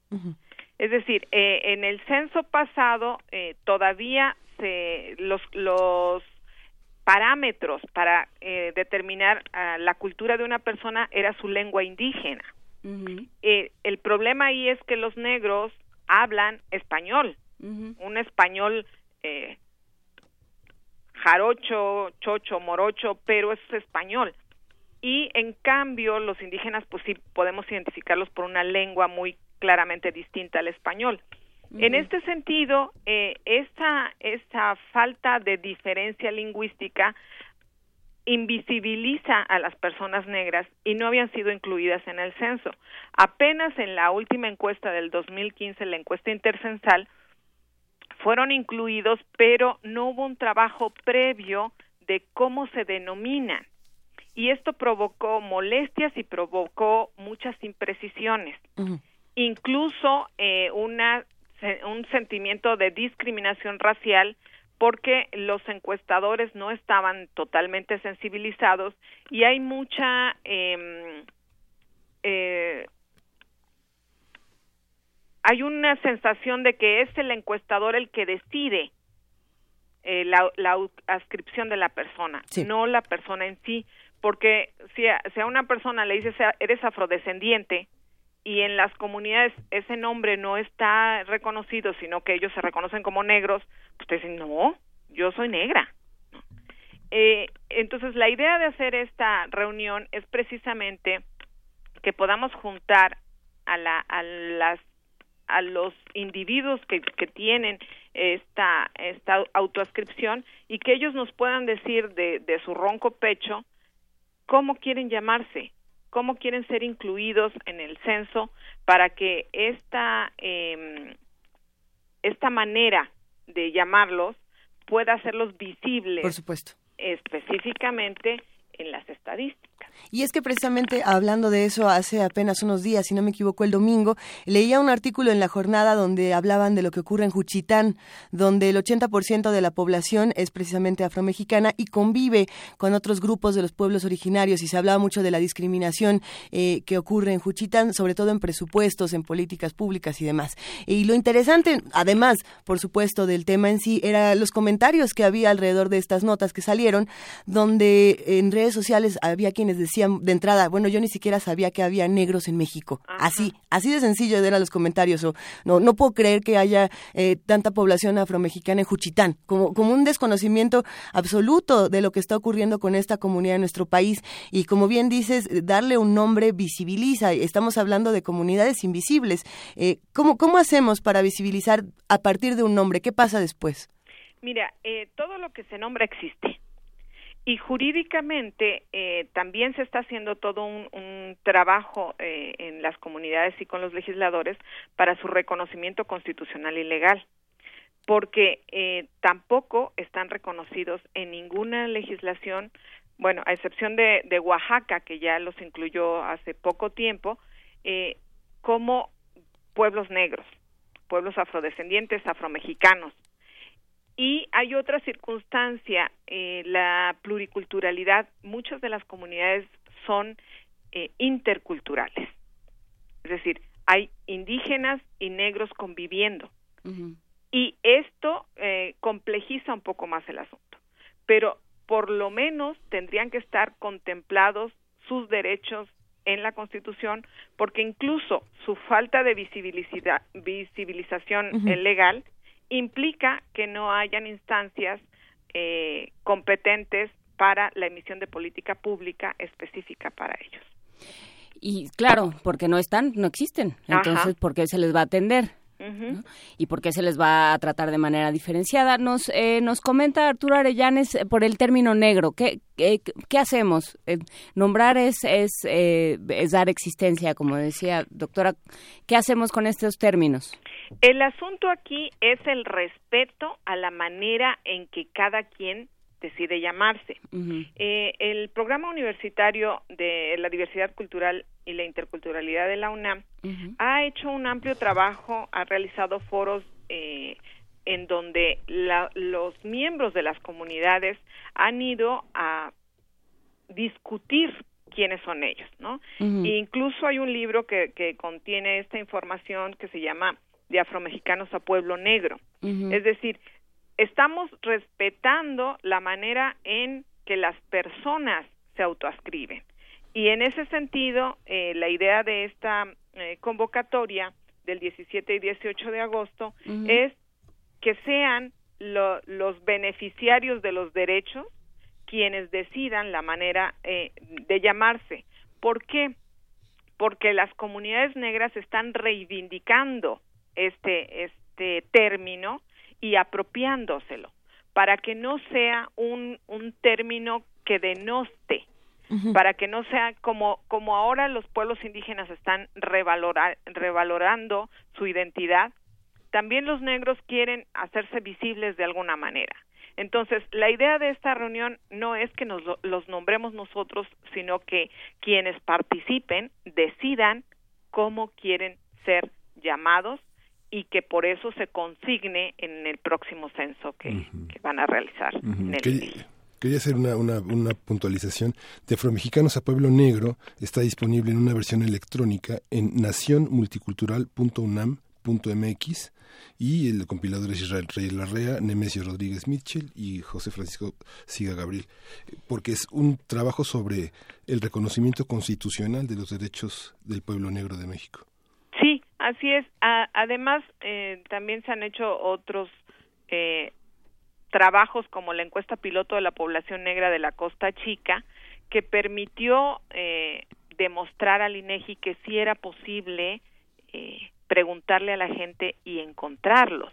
En esta encuesta todavía el número era poco porque era piloto, pero ya eh, eh, la encuesta intercensal que emitió el INEGI nos dio una idea del 1.2% de la población negra que está en México y que podemos darnos cuenta que está diseminada en todo el país, aunque las comunidades integradas están principalmente en Guerrero, en Oaxaca, Veracruz y hay una comunidad muy puntual en Coahuila que son los más cojos. En esa iniciativa no, este, que no, no, no busca lo políticamente correcto, ¿no tenemos el peligro de que se, de que se prohíba negrito sandía de Cricri? Precisamente para, para eh, ir en contra de los estereotipos, el planteamiento es reivindicar las autodenominaciones. ¿No? Darnos un nombre que implique la manera en cómo queremos que los demás se dirijan a nosotros y si eh, los pueblos negros reivindican eh, la palabra negro como un, mecanismo de identificación, le darán una, un valor distinto y vamos a eh, tener cada vez menos miedo de dirigirnos a ellos porque vamos a saber que no es un mecanismo de denostación. Eh, dice Juan Jaso López y creo que sería importante eh, sería eh, reiterar lo que lo que ha dicho hasta ahora, pero sí me gustaría que lo que, que lo hiciera. doctora, el nombre que se debería dar a todos es mexicanos. Hablar de otra distinción es racismo disfrazado. Mire, aquí es muy interesante lo que plantea su, su radio escucha porque la igualdad formal ha hecho una invisibilización general de, las personas que están en una situación de vulnerabilidad. Precisamente por eso la Suprema Corte ha eh, identificado que es importante llegar a tratar la igualdad sustantiva que implica remover o disminuir obstáculos sociales, políticos, culturales o económicos que impiden a las personas gozar o ejercer de manera real y efectiva sus derechos esta, esta idea de identificar y hacer derechos específicos implica que llevemos a las personas a condiciones de paridad para un ejercicio igualitario de derechos. En el momento en que nosotros nos metemos a todos como mexicanos, invisibilizamos a indígenas, a mujeres y a negros y a muchas otras personas en situación de vulnerabilidad que precisamente por ser considerados formalmente iguales, no tienen acceso a los derechos por los obstáculos estructurales en donde estamos inmersos. Sí, esta, este reconocimiento de no todos somos iguales y no todos tenemos las mismas oportunidades, sobre todo todos tenemos los mismos derechos según la Constitución, pero no se nos reconocen a todos de la misma manera. Entonces, eh, esta, esta posibilidad de decir somos distintos y se nos trata de manera distinta por factores que no tienen que ver con nosotros, con factores que heredamos. son inmerecidos. Este, pues es lo que permite hacer políticas públicas dirigidas, ¿no? Es, eh, sí, y las, las medidas afirmativas. Es que ahí entra eso mismo que hemos discutido cuando hablamos tanto de género como de diversidad sexual, como de pueblos originarios, como precisamente de la población afromexicana, y es el asunto de no buscar igualdad sino equidad, que son eh, palabras distintas con significados distintos y que a veces en, desde las mismas políticas públicas no se maneja de esa manera. Pero ¿qué tendríamos que exigir, además de la visibilización de todas las comunidades en nuestro país, qué tendríamos que estarle exigiendo a nuestras autoridades en términos precisamente, como dice Juana Inés, de políticas públicas y de muchas otras cosas que tendrían que ocurrir para buscar estos espacios equitativos. Bueno, una de las de las partes más importantes es eh, el acceso a los medios de, de producción, es decir, el, el, los mecanismos de desarrollo. Hay una gran desigualdad. Eh, precisamente los pueblos negros están en una situación eh, de limbo en donde las políticas sociales como salud, educación, eh, tienen una, um, un impacto muy pequeño porque están dentro del grupo general de pobres. Eh, muchos de los de, de, los pueblos negros, como son interculturales, tienen apoyos institucionales por la parte indígena, pero no hay un apoyo productivo directo para las, las comunidades negras no hay una situación que les permita eh, una movilidad social. El asunto aquí tiene mucho que ver con que eh, son pocas personas y también son pocas comunidades y la discriminación estructural sigue estando presente en todas partes. Sin querer, muchas eh, de las situaciones de discriminación están normalizadas en nuestro trato diario y esta circunstancia remite a, estas personas, eh, impide que avancen en muchas de las acciones que hagan. Entonces, eh, la hacer a un lado la discriminación y apoyar eh, el desarrollo es sumamente importante. Y ya para cerrar esta conversación, eh, doctora Elia Bendaño Villafuerte, eh, un llamado a, entregar trabajos, ponencias, artículos para esta para este encuentro. Sí, mire, es muy importante. Estamos pidiéndole a las organizaciones sociales, a las comunidades, a los investigadores, a los estudiosos, a quien quiera, que pueda presentar ponencias a, el correo electrónico eh, que, que, se llama autodenominaciones@gmail.com porque precisamente la idea es hacer un intercambio de opiniones. No estamos en un planteamiento de mayorías ni, de votaciones, sino de abrir un abanico amplio de opiniones para que podamos eh, lograr que la inclusión no sea con discriminación, sino que aun cuando eh, sean dos, tres personas que decidan o que tienen una, una historia de llamarse de una manera, eso esté consignado de alguna manera en, en la pregunta del censo. Perfecto, entonces de autodenominaciones arroba gmail.com. Perfecto. Y eh, las bases ya está la convocatoria en nuestras redes sociales y se puede consultar en la página del PUIC, que es puic.unam.mx. Sí, y también en www.nacionmulticultural.unam.mx y también pueden pedir eh, cualquier información al teléfono 01951 51 632 11 extensión 560 que es eh, la extensión del programa eh, universitario en Oaxaca, que es el área donde está más contacto con las comunidades negras de Oaxaca y Guerrero. Pues sin duda es un ejercicio de lo más interesante que vamos a tener que seguir discutiendo. Eh, ¿Qué te parece si después del 17 y 18 de abril de este año volvemos a platicar, Elia, de cómo les fue? Mm, pues me encantará, estoy a su disposición. Excelente, va un inmenso abrazo. Muchísimas gracias igualmente y felicidades por su programa. Hasta luego, Elia Bendaño. Gracias, bye. Bye. Primer movimiento.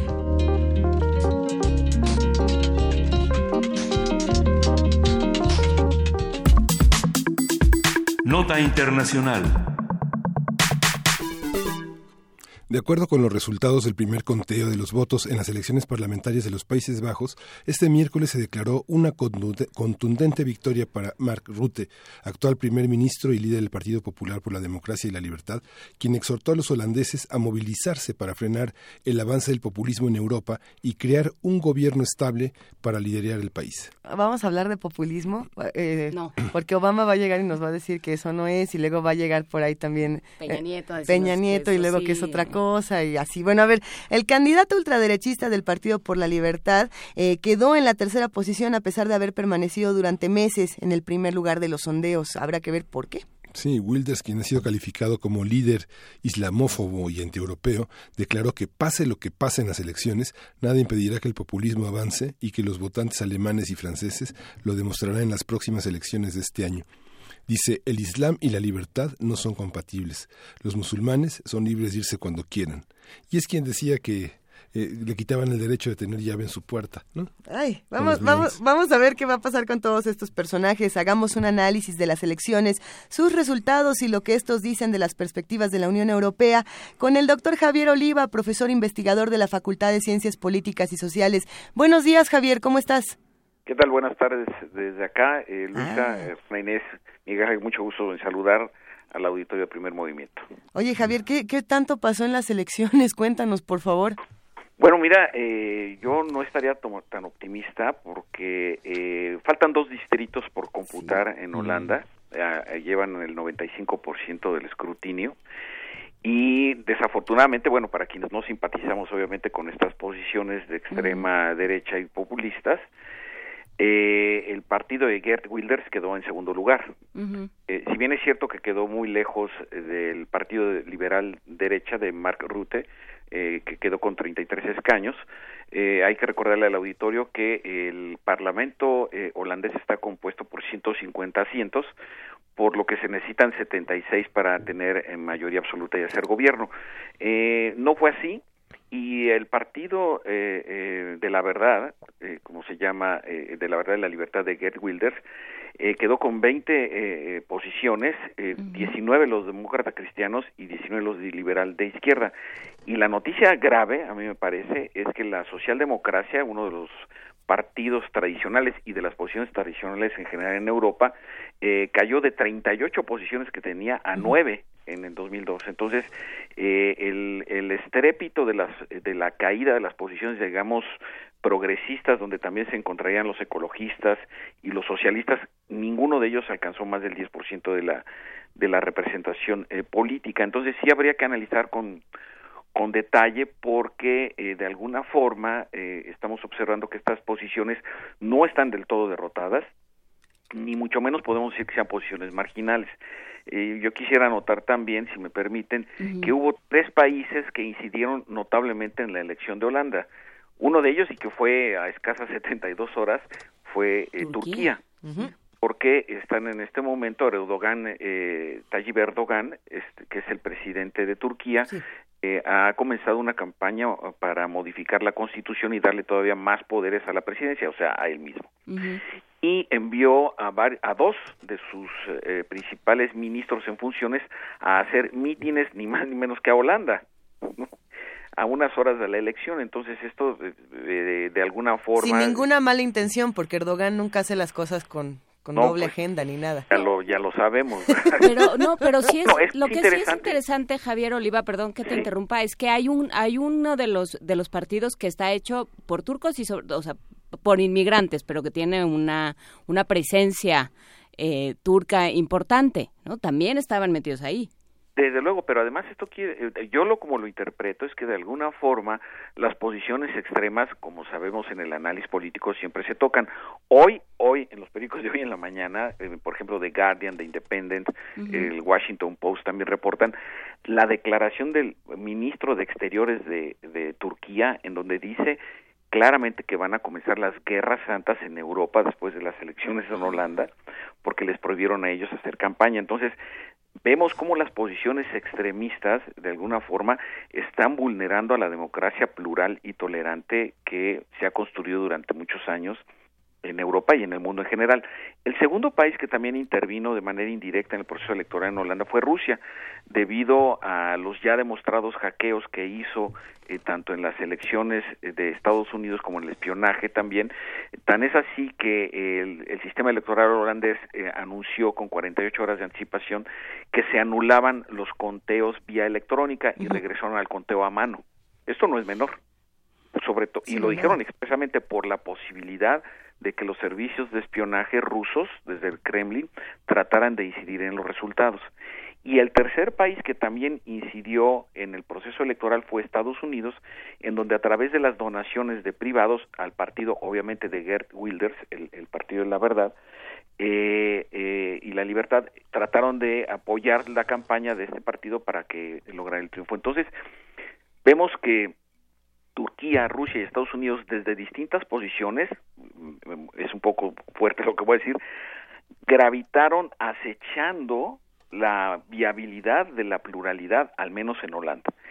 Y no dejemos de lado eh, que en este mismo año hay elecciones presidenciales o elecciones generales en, en Francia y también hay elecciones eh, para primer ministro, para el, el Bundestag, en el caso de Alemania. Entonces, sí es muy importante que en esta ocasión se haya detenido la posibilidad o la especulación de un avance de la eh, derecha extremista holandesa porque pues venían del ambiente del Brexit y del triunfo de Donald Trump en Estados Unidos y se especulaba con esta posibilidad. Pero no se puede bajar la guardia en términos ni de análisis ni de perspectiva porque insisto eh, es, es muy probable que quede en segundo lugar el partido eh, extremista y islamófobo. Entonces eh, estamos estamos lejos de suponer que es una una fuerza que esté en, en, reflujo pues, y sobre todo porque este parlamentario Wilders ya tiene 15 años como, como integrante del Parlamento y va a persistir en su, en su lucha. Ahora, es muy interesante observar que en Holanda participó el 82% del electorado, es una participación muy alta, eh, representa el 8% más respecto a las elecciones del 2012, de tal manera que de alguna forma las reacciones de rechazo o de apoyo a las posiciones extremistas también marcaron un incremento en la participación ciudadana en, en, las elecciones.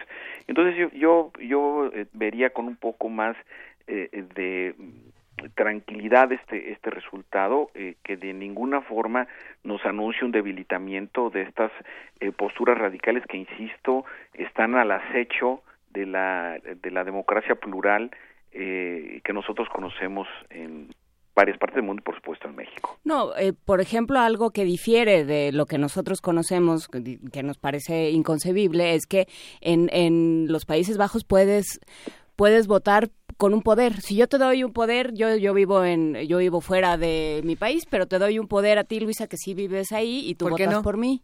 Nada más que te nada más que vas a eh, votar por el que yo te diga, ¿eh? Ajá, sí, sí. Eso eso y además que con el 0.67% de la votación se tiene derecho a un escaño.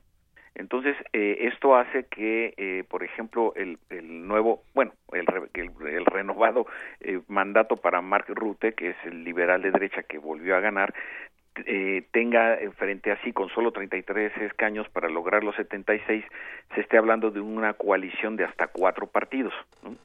Entonces, eh, esto hace de alguna manera también que las negociaciones sean eh, complejas, porque sabemos que a mayor número de jugadores, más complejos se vuelven los acuerdos políticos, y más en un régimen monárquico parlamentario como es el que existe en, en, en Holanda. Pero yo, yo insistiría que la, yo, ¿cuáles serían las lecciones aprendidas desde mi perspectiva en este resultado electoral? La primera, que distamos mucho de que eh, las posiciones de, como se le conocen, de alt-right, o sea, la, la, la, la derecha alternativa, eh, aunque yo lo alternativo lo asocio a lo progresista, entonces yo diría mejor esta, esta derecha eh, radical antisistema, está muy lejos de estar derrotada digamos que en este momento perdió, pero le pasó un poco lo que a Hillary Clinton, ¿no? Eh, que Hillary Clinton ganó, pero perdió. Y también ellos ganaron, pero perdieron. Es decir, eh, obtuvieron cinco escaños más con referencia al 2012, entonces no perdieron en el sentido completo del término. Entonces, primera lección aprendida.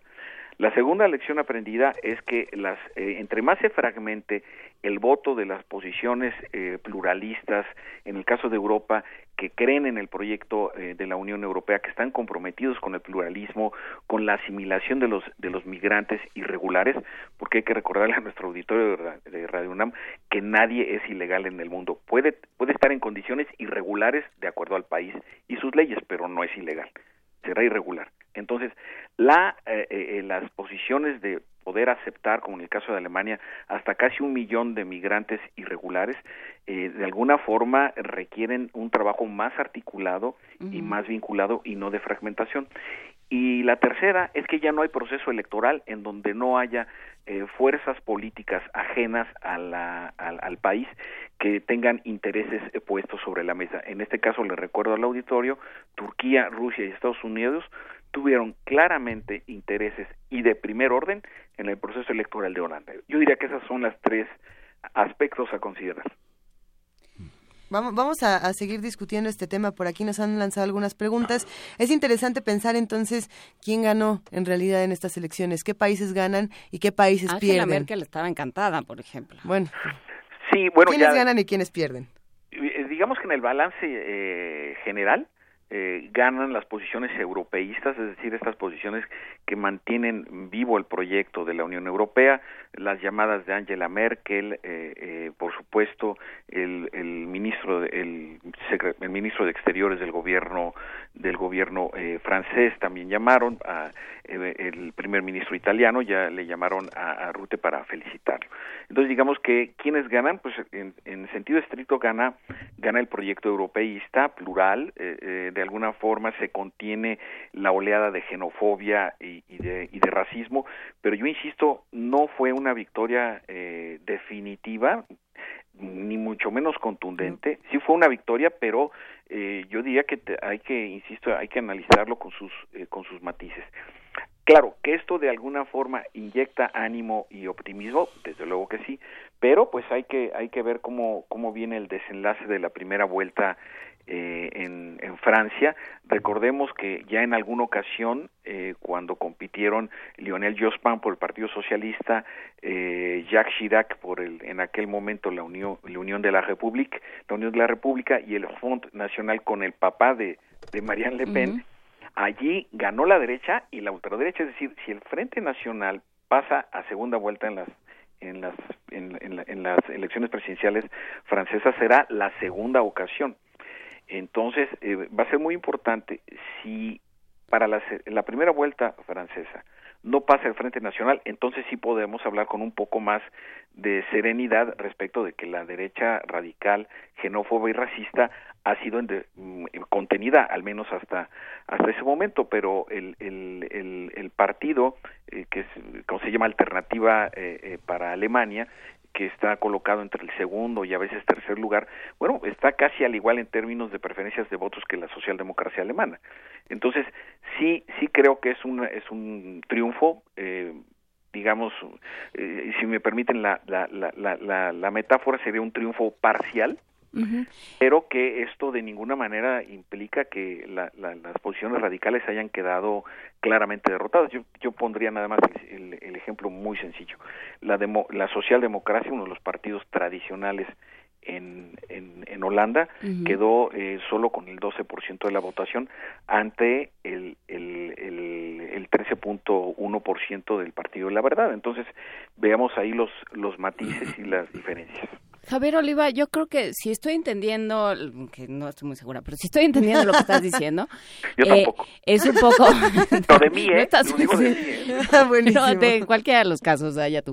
No, pensando, eh, digamos, eh, es una especie como de llamada de atención, eso que eh, lo estoy traduciendo, lo que tú dices como, a ver, es una llamada de atención para los analistas que seguimos pensando, no, no, pero ya van a aprender.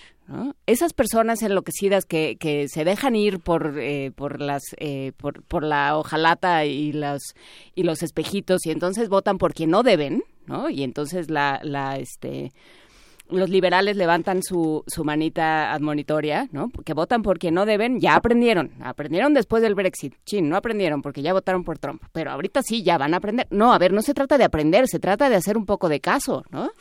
Sí, yo, yo, coincido con tu apreciación porque aquí el problema, lo que se está instalando es una postura anti-islam, es decir, una postura que tiene que ver en el término guerra santa. Eh, exactamente, utilizado por un, primer ministro, digo por el ministro de Exteriores de Turquía, o sea, tampoco es es ningún agitador este eh, novato. aquí, aquí, el problema, aquí el problema es que la postura anti-islam se está inoculando como una postura donde obviamente no deriva ninguna ideología, lo que derivan son puros prejuicios. Y esto es lo que ocurrió en, en, en, en Holanda. Eh, frases, eh, incluso, insisto, el activismo de los... Eh, déjenme recordarle nada más al auditorio de Radio UNAM que el, las autoridades holandesas impidieron el aterrizaje de los dos aviones en vuelos diferentes de dos ministros de Erdogan que iban a hacer campaña a Holanda a tan solo tres días de las elecciones. Entonces, eh, algunos analistas locales, me refiero holandeses y, europeos, han señalado que la firmeza de Mark Rutte, es decir, el primer ministro reelecto, a impedir este activismo del gobierno turco en, en la víspera de los comicios en Holanda, según, según sus análisis, fue lo que le dio el empujón final para poderle ganar a Bilder. Es decir, Bilder no se quedó con el monopolio de lo antiislámico, sino que lo compartió un poco con eh, Mark Rutte. Entonces, atención, atención con esta situación de coyuntura porque en la política y en el análisis político sí se vale el hubiera. Y si hubieran aterrizado los dos aviones, evidentemente Wilder en este momento, desde mi perspectiva, sería el primer ministro holandés sin la menor sombra de duda. Sí, claro, porque hay que defendernos. Claro. Porque ya está construido el enemigo. ¿Cómo vienen a hacer campaña a Holanda en la víspera de elecciones? Es justo lo que no queremos.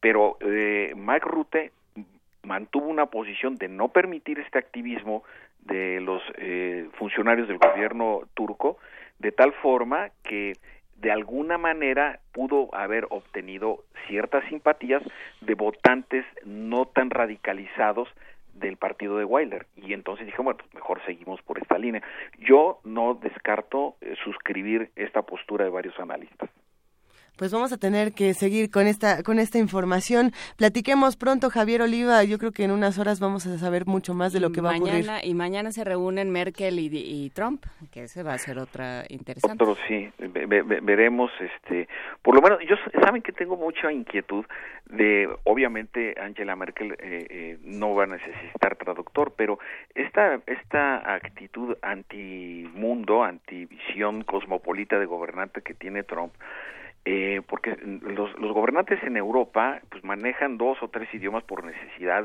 por geografía, por facilidad, por lo que sea, ¿no? Pero eh, esta eh, disposición a no aprender de vivir en un mundo tan interrelacionado como lo está manejando Donald Trump, yo sí estoy mucho a la expectativa del manejo eh, diplomático. No sé si me tenga es una anécdota muy interesante de Angela Merkel cuando era presidente eh, Nicolás Sarkozy. En Nicolás Sarkozy pues le gustaba darle abrazos y besos y la Cancillería Claro, le escribió, le dijo que por favor se estuviera en que por favor Eso de hablar en braille no funcionaba. Exactamente. Fue una gran anécdota porque, eh, y fue muy comentada aquí porque, a ver, una cosa es que seamos eh, jefes de gobierno, en el caso de Angela Merkel, o presidente de la República, en el caso francés, y otra cosa son las muestras de, afecto. Entonces yo quiero ver, el, el, acuérdense que Angela Merkel es doctora en química, además, entonces eh, hay que ver cómo, yo quiero estar muy pendiente del trato, del saludo de mano, etcétera, porque Angela Merkel en sus hombros en este momento descansa buena parte del futuro de la democracia liberal en Occidente y creo no exagerar. Pues se nos vinieron 18 metáforas e imágenes a la mente que no vamos a compartir, pero muchísimas gracias, Javier Oliva, por eh, platicar con nosotros. Buena tarde para ti. Igualmente, muchas gracias. Buena tarde también para ustedes. Hasta luego. Que estés muy bien. Vamos a una nota. En este momento vamos a escuchar un poco de lo que la universidad tiene que decir sobre la familia. El incremento de las rupturas conyugales y el creciente rechazo social a la homosexualidad nos obligan a replantear pensamientos y conductas, propuso el rector de la UNAM, Enrique Graue, durante la inauguración del Congreso Familia o Familias en México, organizado por la Escuela Nacional de Trabajo Social de la UNAM.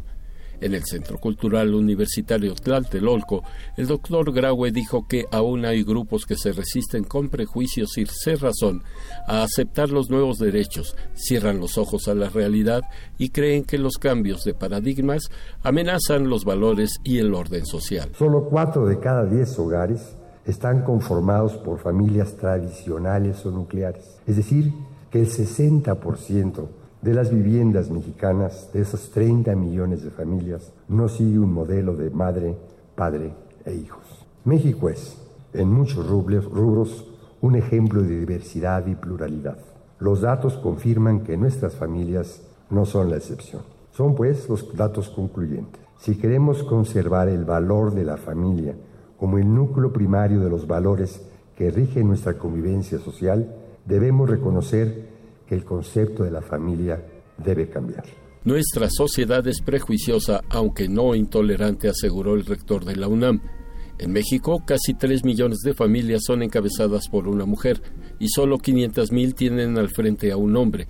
Además, 160 mil familias son homoparentales, es decir, dos mujeres o dos hombres las dirigen la maestra Leticia Cano Soriano, directora de la Escuela Nacional de Trabajo Social, informó que a este congreso asisten mil participantes, donde habrá conferencias magistrales y representantes de trabajadoras y trabajadores sociales de casi todo el país, así como de Colombia. Se enlistan en nuestro congreso nueve ejes con los que se busca abarcar la riqueza temática y el desafío multidisciplinario que implica un tema como el de las familias en México, cuya composición y estudio indudablemente se ha ampliado, pero que además es transversal a los temas de género, de igualdad, de equidad y también aquellos temas que han lastimado a las familias como en el caso de las familias divididas por circunstancias de migración o de migración, de deportaciones, de repatriaciones. En entrevista posterior, el rector Enrique Graue opinó que el nuevo modelo educativo del gobierno federal es novedoso porque promueve la investigación y el razonamiento y trata de evitar la dinámica repetitiva y de memorización. Sin embargo, aceptó el rector de la UNAM que el proceso educativo es lento. De hecho, las propias reformas en la universidad llevan tiempo, no es fácil hacer un día para otro. Hay que primero definir muy claro con lo que uno quiere dar, lo que se va pues a enseñar, cambiar la forma de enseñarlo de los maestros, las formas de evaluación, los procesos y obviamente los resultados son a largo plazo. Veo, veo bien que se, haya, que se haya comenzado. Para Radio UNAM, Jorge Díaz González.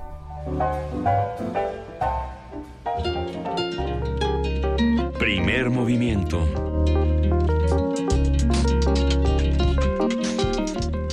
Ah, ¿verdad? Que ya se iban al recreo y que los regresan. Y que nos regresan. No, nos regresaron porque nos avisaron que Juana Inés de esa ya va a leer a Manuel Acuña finalmente aquí en primer no, movimiento. voy a cantar la linda holandesita. que va a cantar la holandesita.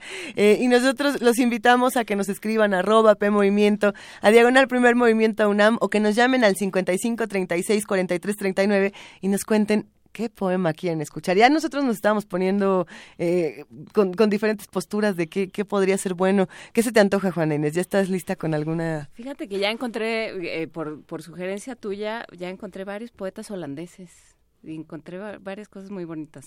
Poesía holandesa. ¿Qué se está escribiendo en Holanda? ¿Qué están leyendo los que nos escuchan? Llámenos, escríbanos. Nosotros por lo pronto nos vamos a ir a una pausa en un momento más y vamos a regresar. Ustedes ya saben con qué, con poesía necesaria y con los mundos posibles de Alberto Betancourt. Por aquí nos preguntaban si ya había llegado, que a qué hora empezaba. Recuerden que por ahí de las nueve y cuarto, nueve y diez, el doctor Alberto Betancourt se manifiesta en esta cabina y siempre nos llena de muchísimo orgullo, gusto y admiración. Así que nos vamos a una pausa, Miguel Ángel? Vamos a una pausa. Y regresamos. Primer movimiento. Hacemos comunidad.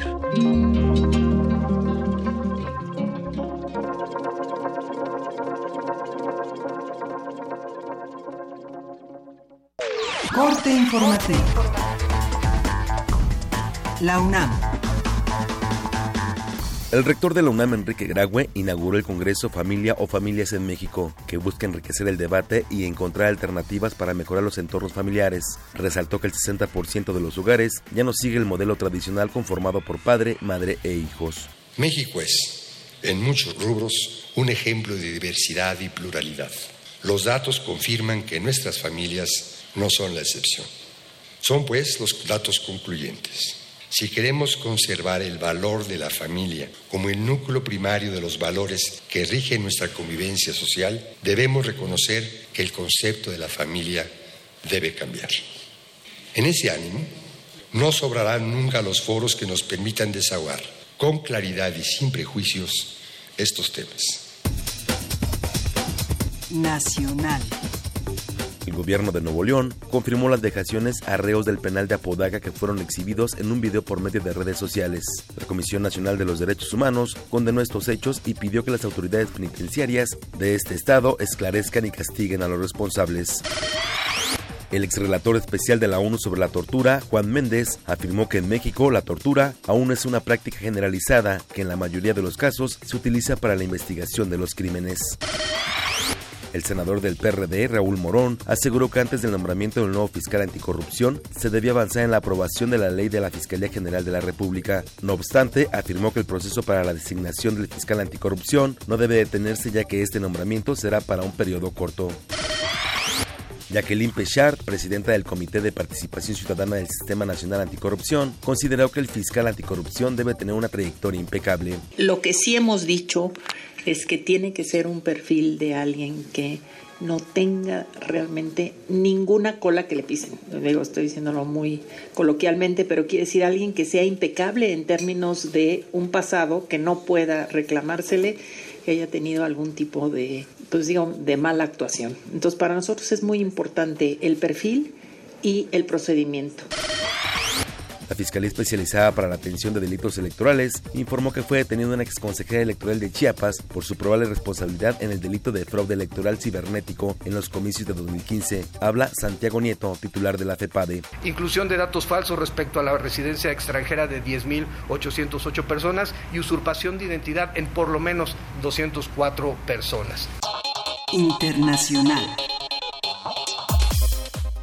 En Francia, tres personas resultaron heridas en una secundaria luego de que un estudiante disparó contra varios de sus compañeros y contra el director de la escuela.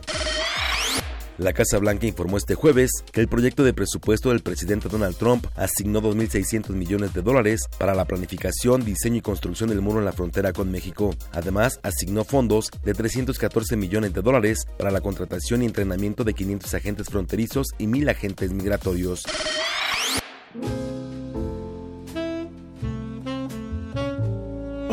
Como hoy.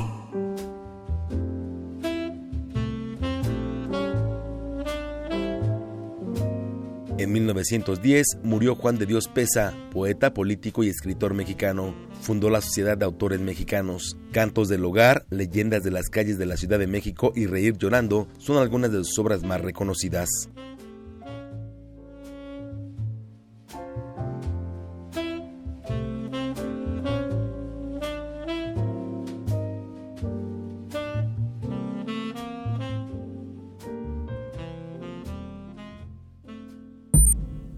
Escuchas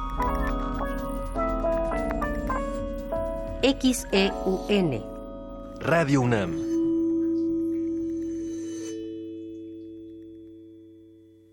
En una habitación de Chester Square, Londres, Mary Shelley pasa sus últimas horas de vida enfrentándose al tiempo, su imaginación y el monstruo que ha creado. Radio UNAM te invita a conocer el destino del corazón incombustible de Percival Shelley en Helado Yaces Corazón de Eduardo Ruiz Aviñón. Todos los jueves de marzo, 20 horas, en la sala Julián Carrillo de Radio UNAM, Adolfo Prieto 133, Colonia del Valle. Recuerda que la entrada es libre. Las pesadillas están dentro de nosotros. Radio UNAM. El siglo XVI, conocido como Cinquecento, es un heredero del humanismo que funda la estética de lo extraordinario y nunca es menos clásico que cuando piensa que es clásico. Te invitamos a participar en Invocación del Último Renacimiento, el Renacimiento Insólito. Curso a cargo de Otto Cázares, vasto recorrido por el manierismo italiano y el Renacimiento francés. Todos los sábados de marzo, de las 11 a las 14 horas. Adolfo Prieto, 133, Colonia del Valle, cerca del Metrobús Amores. Mayores informes al 56 23 32 72 y 73. Radio UNAM. Habla Andrés Manuel López Obrador, presidente nacional de Morena. Es claro que no todos somos iguales. Ahora con lo del gasolinazo, los legisladores de Morena fueron los únicos que no votaron por los aumentos en los precios de los energéticos. También está quedando de manifiesto que los de la mafia del poder no quieren dejar de robar, no tienen llenadera. Por eso tenemos que unirnos, sin distinción de partidos. Tenemos que buscar la unidad. Vamos a lograr entre todos el renacimiento de México. Morena, la esperanza de México. Cineclub Radio Cinema presenta el ciclo Mujeres Directoras. Film de amor y de anarquía de Lina Vermüller. Las Memorias de Antonia de Marlene Gorris. India Song de Marguerite Duras. Olimpia de Leni Riefenstahl. Todos los miércoles de marzo, 18 horas. Sala Julián Carrillo. Adolfo Prieto, 133, Colonia del Valle. Entrada libre. Radio UNAM. En 1976, la inconformidad se volvió estridencia. La rebeldía, un lenguaje de protesta. Llega a México la exposición Punk, sus rastros en el arte contemporáneo. Más de 40 artistas nacionales e internacionales exponen alrededor de la influencia de este movimiento en el arte contemporáneo. Museo Universitario del Chopo, hasta el 26 de marzo. Más información en www.chopo.unam.mx. náhuatl, mixteco, maya, celtal, tzotzil, zapoteco, otomí. Las lenguas originarias de México reunidas en un espacio de interculturalidad. Calme Cali. Calme Cali. Acompáñanos a conocer las diferentes culturas indígenas de nuestro país en voz de sus hablantes. Todos los jueves a las 10 de la mañana. Retransmisión domingo 15.30 horas. Por el 96.1 de FM. Radio UNAM. Desigual e intolerante, ¿cuál es la línea que nos separa del otro? Sin margen. Borramos fronteras. Acompaña a Luisa Iglesias y conoce los ecos de la diversidad social. Todos los jueves a las 12 del día por el 96.1 de FM. Radio UNAM. Primer movimiento. Podcast y transmisión en directo en www.radiounam.unam.mx.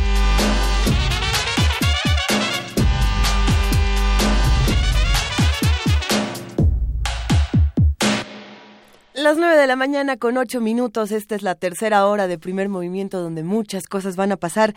Pero antes le mandamos un gran abrazo, por supuesto, a Filósofo, a Jair Hermoso, a Jair Hermoso, a Ali BG, Armando Carreto, Juan Ramírez Marín, Ignacio Buendía y todos los que nos están escribiendo. A arroba movimiento, primer movimiento en Facebook. Y pues a todos los que en 55, 36, 43, 39 escuchamos todas sus sugerencias, llamados. Uno de ellos, Miguel Ángel Acio, que les ha gustado mucho la música el día de hoy con Edith Zitlali. Les, Sí. les gustó la curaduría musical. Sí, sí, sí. La, quieren, la quieren como única curadora. Es lo que están diciendo que, que se quede. Vamos a ver cuántos curadores vamos reuniendo y vamos a abrir este espacio de curaduría musical. Pero para que sigan disfrutando un poco de la mente de Edith Zitlali de la OFUNAM, a quien le mandamos un abrazo gigantesco, vamos a escuchar esto.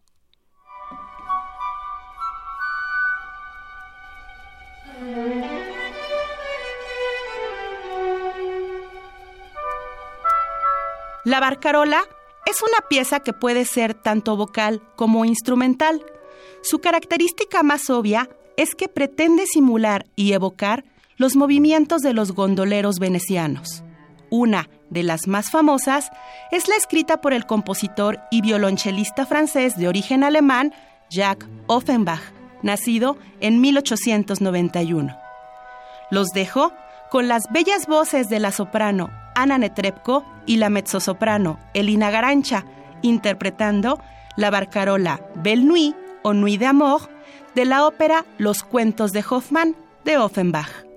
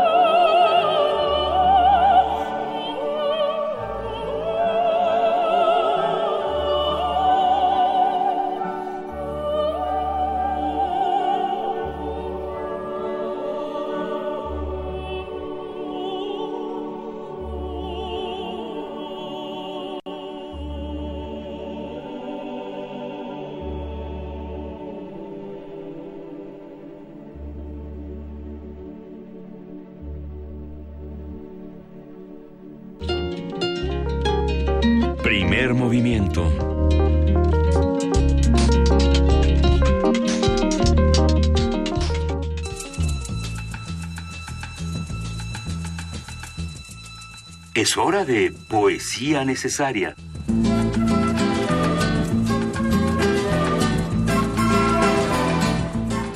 Y entonces, Juana Inés de esa, ¿qué decidiste para Poesía Necesaria? Para Poesía Necesaria, como platicábamos, eh, a ver, ya Ali VG, que nos escribió y nos dijo, Holanda es una provincia, los Mm. Países Bajos son el conjunto de territorio que conforma eso, de- digamos, donde hubo elecciones fue en los Países Bajos, también en Holanda, pero en todos los Países Bajos. Pero bueno, estos son, los llaman poetas holandeses, no sé si sean holandeses o de los Países Bajos. ¿Les llamamos holandeses? Pero bueno, eh, pues poesía de los Países Bajos. De ahorita busco, ajá, de K. Michel, nacido en 1958, poeta. Poeta, peínate, lústrate los zapatos, ponte tu fuero interno, vamos a estrecharle la mano al viento, vamos a saludar al horizonte. Tanto para ver, tanto que hacer. Vamos a aprender el idioma de los pájaros, comeremos la arena del tiempo, soplaremos el mundo como un vidrio. Sí, los nombres son aliento, la luz es el grito de un pájaro, la verdad, una fábula. Vamos a leerle la palma al viento, les cambiaremos los nombres a las cosas, dejaremos mudos a los idiomas, hablaremos a solas con el horizonte. Sí, sí, veremos y saludaremos a todo el mundo.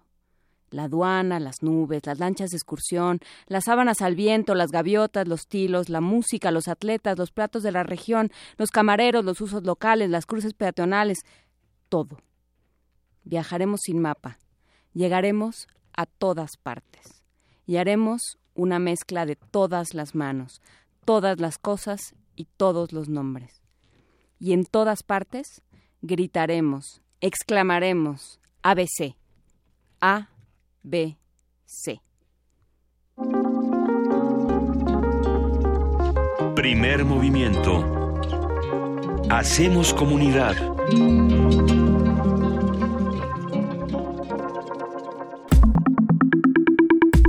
La mesa del día. Ya es jueves, es jueves de mundos posibles y está aquí en la cabina, como ustedes saben, el doctor Alberto Betancourt, doctor en historia, profesor de la Facultad de Filosofía y Letras de la UNAM y coordinador del Observatorio del G20 de la misma facultad. Querido Alberto Betancourt, bienvenido. Luisa, Miguel Ángel, Juana Inés, buenos días. Buenos días. Poetas de Radio UNAM, uníos.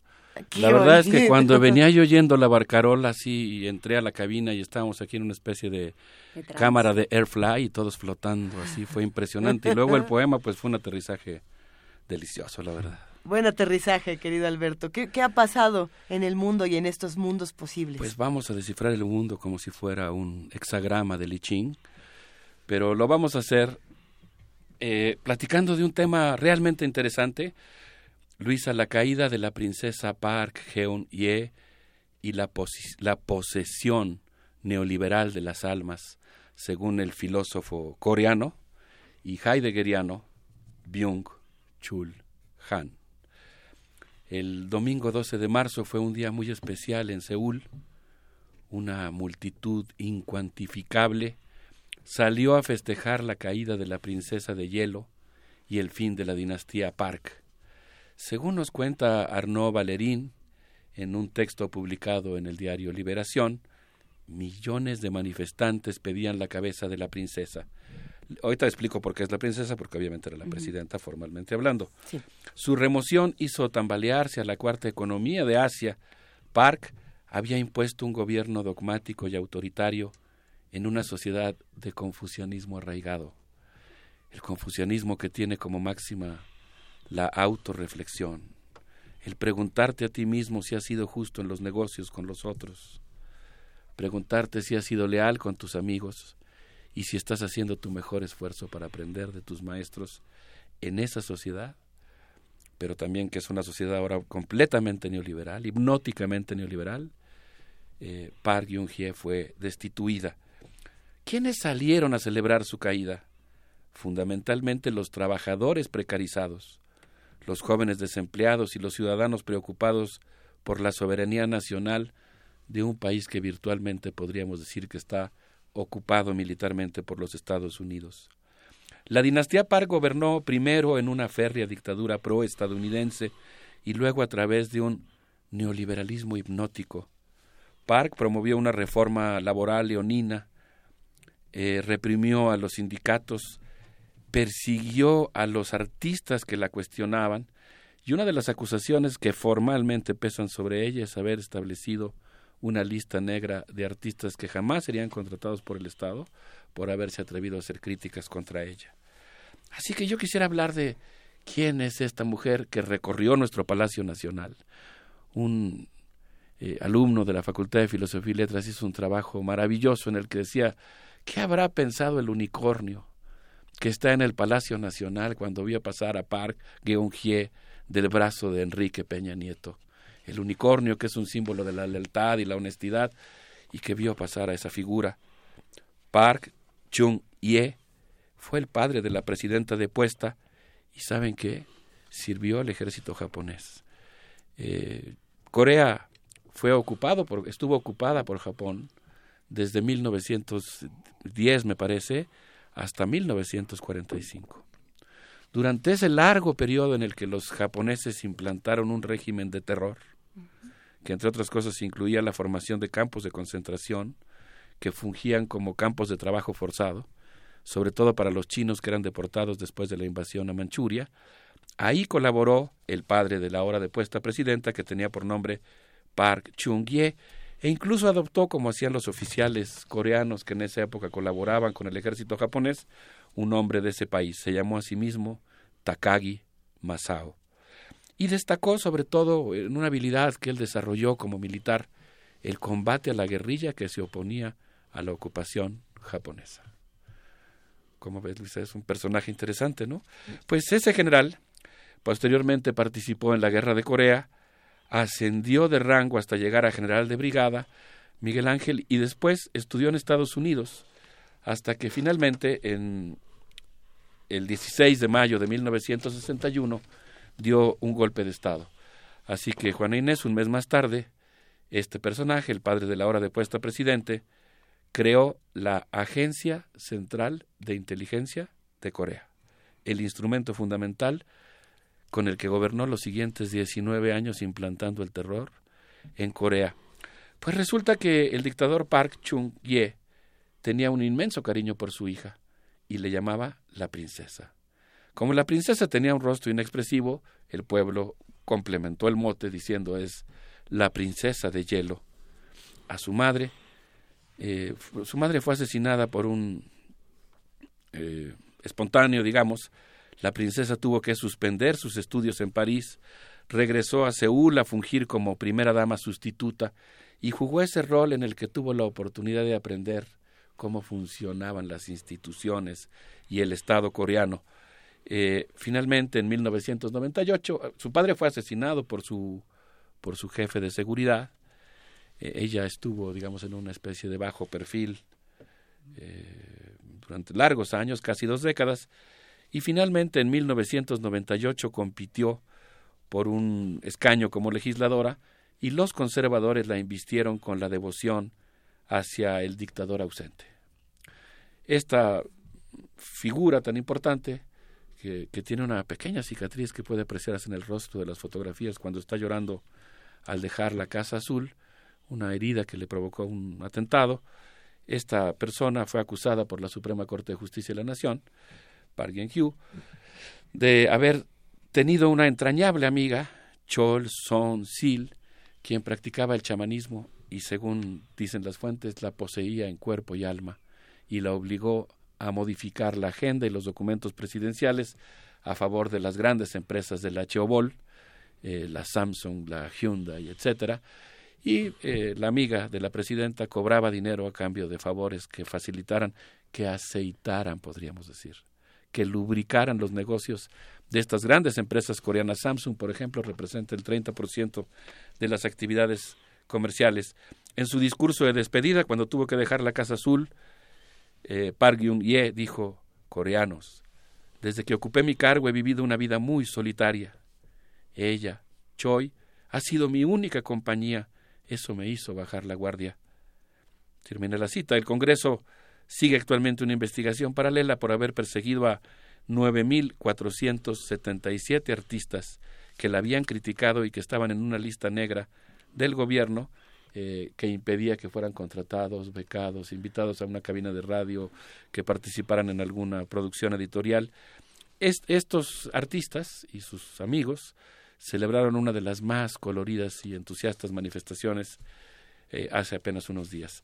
Así que como verán, pues yo creo que es un tema que da para mucho. Escuché la entrevista que, que hicimos aquí en primer movimiento, me gustó mucho, pero espero poder aportar algunos datos adicionales. No sé cómo la ven.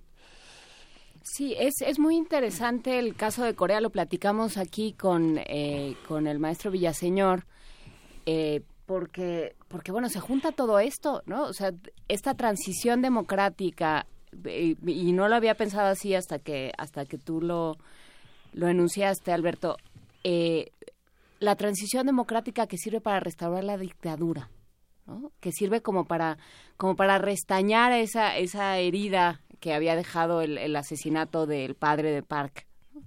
Y, y, que y que claro termina convirtiéndose o sea todo esto es como una novela lo que pasa es que es la historia de un pueblo y hay mucha gente involucrada y hay un enorme problema de corrupción de apariencias de de, de sociedades y de formas de ver el mundo muy encontradas Juan Inés acabas de cuajar una frase que podría ser algo así como como se ha dicho del cine, que la historia es algo más que una novela, ¿no?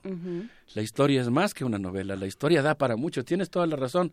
Efectivamente, la dinastía Park tuvo, por así decirlo, dos versiones, una militar, que por cierto causó una gran erosión en la inteligencia coreana, en la vida democrática, en el pensamiento crítico, y después una segunda versión civil, que se encarga de implantar férreamente las políticas neoliberales que describiremos en un momento más, que son muy particulares en el caso de Corea, porque según el filósofo Byung-Chul Han, eh, pues eh, logran hacer que los seres humanos interioricen el afán de autoexplotación que hoy nos rige y que de alguna manera pues tiene esta impronta o esta cuna coreana, ¿no? Este convertirnos en patrón de nosotros mismos.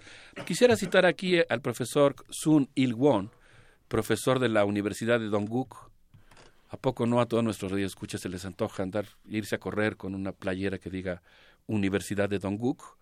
¿No? Bueno, pues el profesor Sung Il-won eh, planteó que en un texto publicado en Le Monde Diplomatique que la economía coreana perdió cinco puntos en los últimos cinco años. Es decir, la economía coreana ha ido decreciendo y cuando los trabajadores salían a protestar por esta contracción de la economía, eran severamente recibidos por, reprimidos por el gobierno de Park. Por ejemplo, el 14 de noviembre de 2015, 114 organizaciones sindicales pertenecientes a la Confederación Coreana de Sindicatos salieron a la calle a protestar contra la reforma laboral de Park Geun-hye. Protestaron también por la censura en los libros de texto y un acontecimiento histórico que yo no tenía registrado, el Tratado de Libre Comercio con China, que entraría en vigor un mes después. Bueno, y aquí es donde pasa algo que es verdaderamente insólito. Era una manifestación pacífica, nos la describe el profesor Kim Jung Jung profesor de la Universidad Nacional de Seúl, y él atestiguó la marcha, dijo que era completamente pacífica, y dice que en un momento dado, cuando la policía coreana que, tiene mucho de anime, nada más que golpea con toletes de verdad, eh, empezó a hacer movimientos extraños, eh, casi yo diría catas de artes marciales, y empezó a filmar a los manifestantes. Los manifestantes preocupados porque ya había habido reprimendas antes, decidieron sacar unas bolsitas de papel que traían en su bolsa y ponerse unas máscaras de papel en las que ellos se disfrazaban de tigres, mariposas y gatos.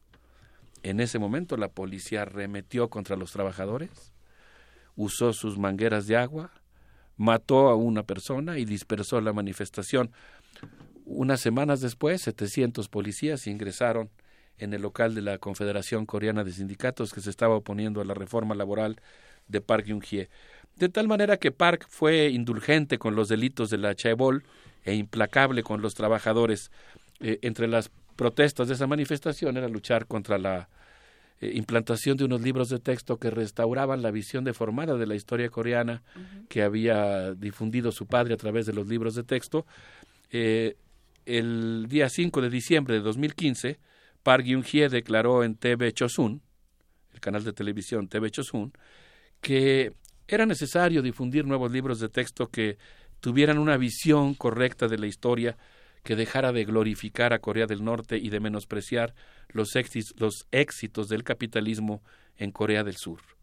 Así que eh, quitó de circulación esta pluralidad de libros de texto que existía en las escuelas de Corea y puso esta visión oficial que restauraba la visión de la, de la dictadura. Yo creo que pues es por lo tanto muy interesante que nosotros sigamos lo que está ocurriendo en Corea que además es una región ahora muy complicada geopolíticamente. Hay otro elemento que, que a lo mejor llega a esta conversación, habrá que discutirlo sino más adelante, y es Moon Jae-in, que es el, el expresidente del Partido Democrático, quien precisamente es ahorita el favorito de las elecciones presidenciales, ¿no? Y habrá que ver qué mundos posibles ofrece este sujeto después de todo lo que se vivió con la presidenta Park habrá que ver si realmente tiene una propuesta distinta o, una renegociación distinta de lo que puede pasar en una región, como bien dices, tan complicada en este momento y tan vulnerable. Probablemente es la región en la que las tensiones geopolíticas son más fuertes en todo el mundo en este momento. Si les parece bien, creo que podríamos escuchar algo de música, un rockero coreano, Shin Shun Hyun, con una cosa que se llama Yup Shuns. Es un rockero legendario en Corea, fue prohibido por el padre, por Park Padre, y aquí, como no nos gustan las dictaduras ni nos gusta que se prohíba a los artistas, yo les propongo que hagamos un viaje al pasado, desafiemos a la dictadura y de puro coraje escuchemos este rock coreano. A ver qué les parece. Se oye un poco mal el audio, pero decidimos esa versión porque se ve que están tocando súper prendidos. Venga.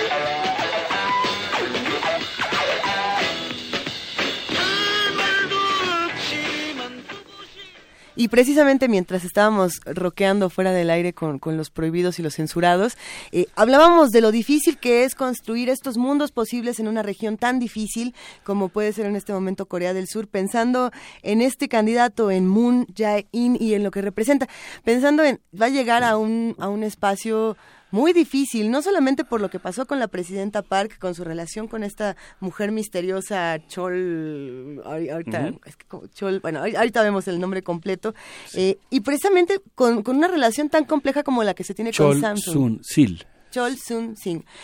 Sil. ¿Qué pasa con Samsung, por ejemplo, cuando maneja el 30% de la economía y aún así la economía cae 5 puntos? E, es, muy complejo llegar y crear un mundo diferente en un espacio como este para renegociar de pronto las cosas con Kim Jong-un y bueno, se pone complejo. Yo siento cierta desesperación en la pecera, en la semiosfera pecera en la que vivimos, en la que lees y lees notas y buscas, te da curiosidad. Es la misma y lees la misma nota, el mismo boletín ligeramente modificado, ahí Sí. te das cuenta que hay periodistas flojos, que no hacen su trabajo, o más que flojos, digamos.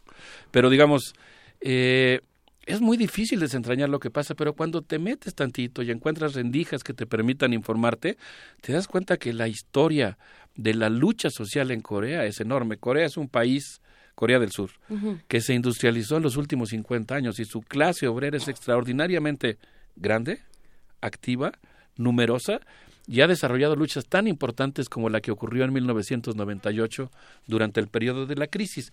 Por eso creo que tienes toda la razón, independientemente de que yo creo que el que va a ganar es el candidato del Partido Liberal y va a derrotar al Partido Conservador al que pertenecía Park Geun-hye. La verdad ver, es que la verdad es que no hay mucho que esperar de este candidato liberal, ojalá nos sorprenda, por supuesto. Y en ese sentido yo pienso que la apuesta estaría más en la reacción de la sociedad que, digamos, está proponiendo un cambio en un horizonte un poco más profundo. Es que yo creo que la pregunta en Corea es eh, qui- quién gobierna, porque están esas instituciones, pero pero lo que nos han los y, y se ha hecho mucho hincapié en esta semiosfera de la que hablas. Alberto, de en, en la transición democrática, en el triunfo democrático que implica que no, no solo que haya llegado Park, sino que hayan, eh, la hayan depuesto. Pero, eh, pero a fin de cuentas, la idea que uno, que uno saca de, to- de, de todas estos comentarios que hemos escuchado, tanto de tu parte como de los diferentes analistas, es en realidad ahí quien gobierna es eh, Samsung, eh, son las corporaciones. Es lo que ¿no? decía Ahí Fernando no hay- Villaseñor. ajá, ahí no hay un gobierno de verdad, entonces ese va a tener que conseguirse por medio de, de la lucha social, hay posibilidades, ¿no? ¿La ¿Qué va a respuesta a las, a las empresas siempre es, es la organización civil o no? E- Estamos en un statu quo en Corea en el que lo que rige, digamos, y quien manda, no cabe duda, es la Chebol. Son estas grandes empresas transnacionales coreanas que están exportando sus productos a todo el mundo y que pues eh, tienen un enorme peso, por ejemplo, en las noticias y en la agenda noticiosa de los medios de comunicación de la propia Corea, que son medios completamente, en su gran mayoría, completamente cooptados por las empresas. Son, digamos, mecanismos de difusión del punto de vista de ciertas empresas. El mundo según Samsung, el mundo según Hyundai. Por eso yo le apostaría, y creo que tienes toda la razón, a algo más profundo, y apelo a este filósofo del que hemos hablado, Byung-Chul Han, Byung-Chul Han, quien afirma que el neoliberalismo se caracteriza, sobre todo en Corea, por haber desarrollado un poder inteligente que seduce a las almas de los explotados para que se entreguen voluntariamente a la dominación. ¿Por eso lo llamas neoliberalismo hipnótico? Así es, porque seduce. El explotado se cree libre y se, entre- se entrega efusivamente y entrega su libertad al sistema de dominación que lo exprime. Byung-Chul Han le llama el Smart Power a esta doctrina y dice que eh, que es una doctrina que crea un sujeto que quiere estar sometido al mundo del consumo. Aquí no sé qué va a pasar porque sé que este es todo un tema de reflexión de filosofía y de filosofía política, pero dice Byung-Chul Han que el neoliberalismo implanta en el yo una coerción interna encaminada al rendimiento y la optimización. No sé si alguno de ustedes tenga algún amigo workaholic. No sé si alguno de ustedes conozca algún profesor de alguna universidad pública o privada que está desesperadamente juntando papelitos para entregar sus informes No. y ya no necesita que no. alguien lo presione porque está todo el tiempo pensando en trabajar. Se lleva su trabajo a casa y lo que dice Byung-Chul Han es ya no distingue entre vida y trabajo. Mm, Yo diría, haciendo un paréntesis, porque siempre tenemos que tener una distancia crítica, que cuando uno tiene un trabajo tan hermoso, cuando uno se siente más como artista que como alguien que está haciendo una chamba, eso es natural. Pero en el caso que está mencionando Byung-Chul Han, él está hablando de otra cosa. Él está hablando de la interiorización de estos criterios y él dice, eso hace muy difícil que ocurra una revolución. Fíjense ustedes, él plantea que la catástrofe económica que ocurrió en 98 en Corea del Sur provocó un shock que permitió reprogramar a la sociedad. Eh, las políticas competitivas lograron un fuerte consenso, aunque también generalizaron la depresión y convirtieron a Corea en el país con mayor porcentaje de suicidios en el mundo. esta doctrina, este neoliberalismo hipnótico produjo una sociedad exhausta, que está todo el tiempo reventada de tanto trabajar. Las multitudes, dice Byung-Chul Han en su, en su texto Psicopolítica, eh, corean hipnóticamente algún canto pop, vieran la cantidad de grupos de rock pop que hay ahora, apoyan a su selección de fútbol haciendo movimientos, eh, pasos de baile masivos, pero son incapaces de transformar la realidad que les produce una frustración tan intensa que comienzan a ejercer violencia contra sí mismos. Y no es por Suena- nada, pero lo- ¿Suena conocido? ¿No suena conocido? ¿Te ¿No parece? suena? ¿No suena Es que justamente es lo que iba a preguntar, si en nuestro país se vive esta suerte de neoliberalismo hipnótico. Por lo mismo que la gente se pregunta todos los días en nuestras mismas redes sociales, ¿por qué no estamos haciendo nada con la situación que tenemos? Sí, la verdad es que una vez se pregunta, ¿no? Cómo hay ciertos eventos artísticos, comerciales que convocan a las multitudes y otros acontecimientos que uno supondría que sacarían el civismo profundo de nuestra sociedad y que tendrían que congregarnos. A veces efectivamente lo logran, pero en, la- en muchos menos casos de los que uno, de los que a uno le gustaría. Pues esta es la situación y yo pienso que pues vale la pena tener mucha atención a lo que está pasando en Corea, sobre todo por todas las repercusiones geopolíticas que va a tener. No, no sé cómo la ven. Ujú. Byung-Chul Han, hay que decirlo, es de los nuevos filósofos nacidos fines de los 50, principios de los 60, él nació en el 59, y es alguien que está editado en Herder, que es una editorial que está muy accesible. Los últimos libros que justamente psicopolítica, que está muy acorde con el tema de eh, las analectas de Confucio y que, y que, que explica mucho del comportamiento de esta primer ministra, explica de una manera extraordinaria. Tiene un libro que se que publicó en 2013 y que se publicó hace dos años en Herder, que está ya en librerías, que se llama Enjambre. ¿no? Y luego otro libro que también es este otra línea que él había desarrollado en la Universidad de Berlín, que es este la sociedad de la transparencia. ¿no? Que usaron Así es. algunos de los asesores de Fox Ay, para ay nada más. para, para tener una perspectiva- un momento, no me ayudes, compadre. Sí. Ángel. Bueno, no, si es que es muy curioso, es bueno, muy curioso si, si, porque si Schumpeter quería- leyó a Marx para ver cómo podía extraer más plusvalía, es que es eh, curioso. digamos, la culpa porque- no es del texto. Porque ese libro es una no tesis, me es, una, vean. es una tesis doctoral. Entonces, el equipo, el equipo analfabeta que rodeó a los pinos en ese mundo se puso a buscar en Google, según sé, y encontró transparencia, que fueron las bases que están en, la, en el diario oficial de la Federación, dando en 2003 el, el sistema de transparencia mexicano, que es, es uno de los, es una de las bibliografías que está allí. Ya, ya nos dijeron que, que nos estamos emocionando demasiado y que estamos haciendo que los micrófonos revienten, pero es que nos apasionamos con este Es que es momento un dato tan curioso, importante. o sea, No, bueno, es un dato curiosísimo. O sea, no sabíamos hasta qué punto Byung-Chul Han había infiltrado nuestras vidas. Sí. Es que es un cincuentón, ¿no? Digamos, es un hombre de 56 años, 57. pero hay muchos cincuentones que no han Sí. infiltrado nuestras Sí, vidas. pero yo, Sí, yo le pido al auditorio que no vaya a asociar a Byung-Chul Han con Vicente Fox. No, no, no, Aunque con la ese- aunque transparencia. ese hecho histórico Con tiene la- todo un mérito. porque así, por también toda está- Una, una curiosidad. Sí. Pero en realidad, pues es un crítico. También muy está en la Escuela de del Chicago, está- ¿no? Y es un, sí. Es un pensador, digamos, que creo que vale la pena leer. Aprendió en Berlín a hacer todos los sistemas de transparencia, pero él en su idiosincrasia, idiosincrasia, porque estudió hasta, no sé, hasta los 18, 19 años en, en Corea, ¿no? Claro, ¿no? Y además ahora pues es todo un fenómeno, digamos, de interculturalidad, porque es muy leído en Alemania y básicamente, pues como bien decías, tiene esta impronta confuciana actualizada con, como decía yo, Con con, psicoanálisis, Heidegger y con sí. psicoanálisis y con muchos temas que hablan de cómo los sistemas para ser más perfectos Ajá. y dominar mejor tratan de que los individuos interioricen los valores del dominador, digamos. Lo que, lo que nos damos cuenta en esta mesa que nos empezó a apasionar de una manera vertiginosa es que sí hay muchas, hay, hay muchas similitudes entre lo que está pasando en Corea del Sur y lo que está pasando en nuestro propio país. Y habría que reflexionar qué podemos aprender de, de las organizaciones civiles de Corea del Sur, de los gobiernos, de las empresas, qué aprender para bien y qué aprender para mal, ¿no? ¿Qué, qué estamos viendo que podemos replicar y que podemos rechazar? Ya me acordé de algo que yo quería decir. Es que Ay, en. Corea pues pasa este fenómeno de la, de la toyotización que nace en Japón, que es digamos una segunda forma de organización de las empresas y el trabajo que supera al Fordismo porque no solamente organiza físicamente la producción, sino que tiene como objetivo que los trabajadores sientan que su empresa es como su patria. digamos, que agiten la bandera de su empresa.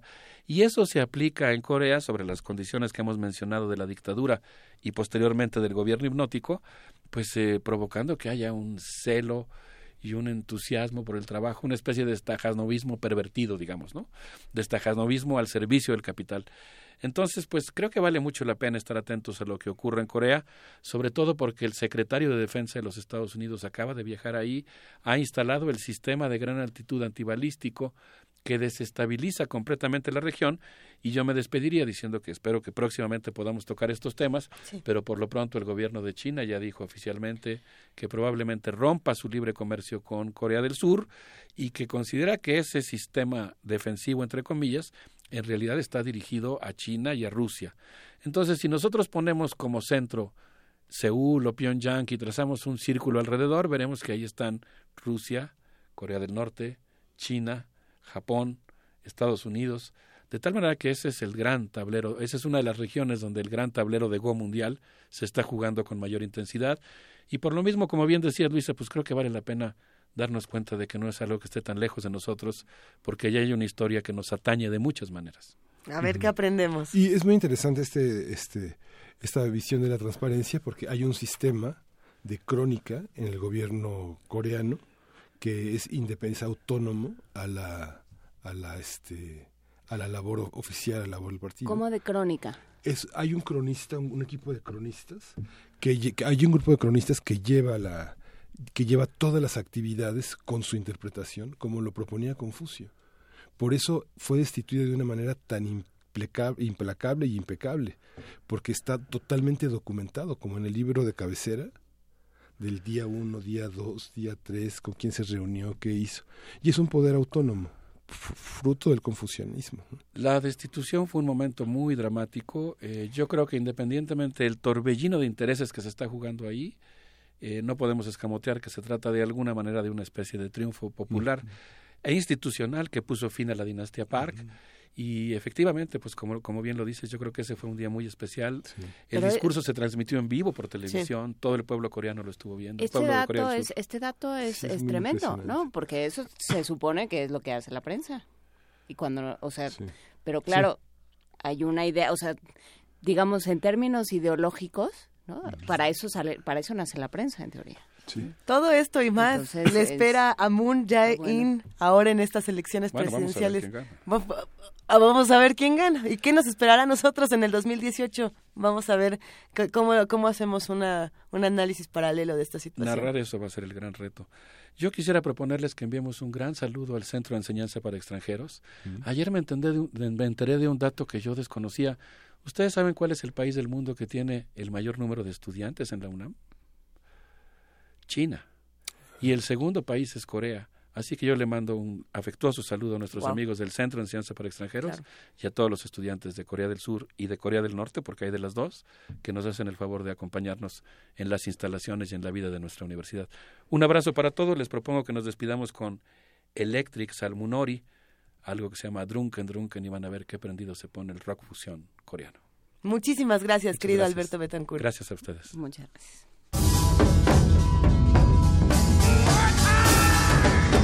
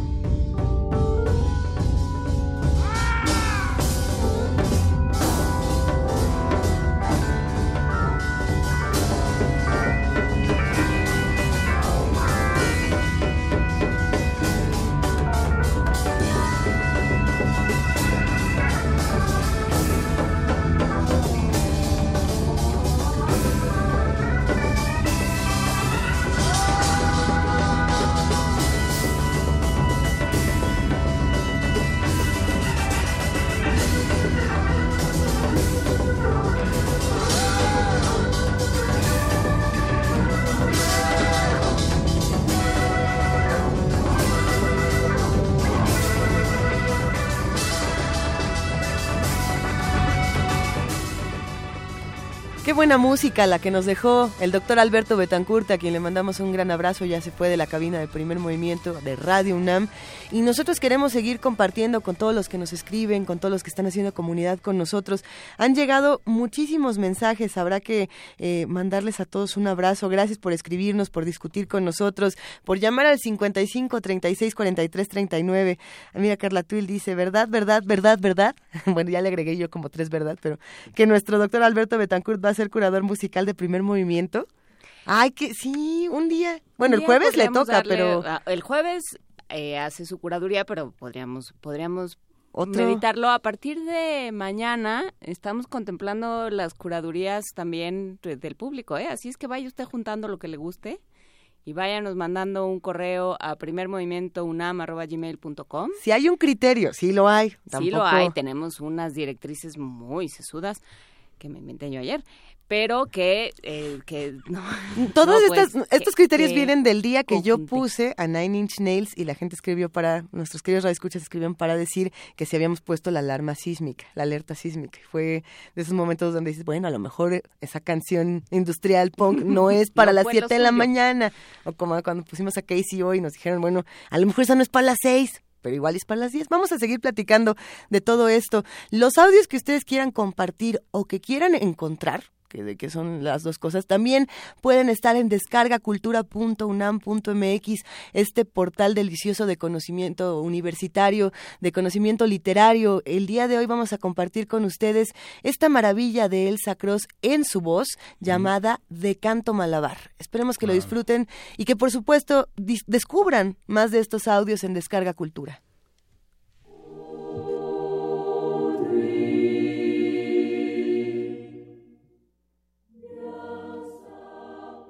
De canto malabar, Elsa Cross.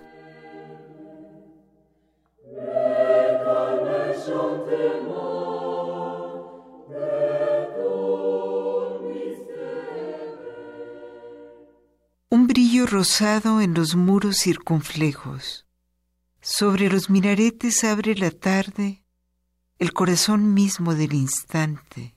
Miro sobre la piedra el declive del sol.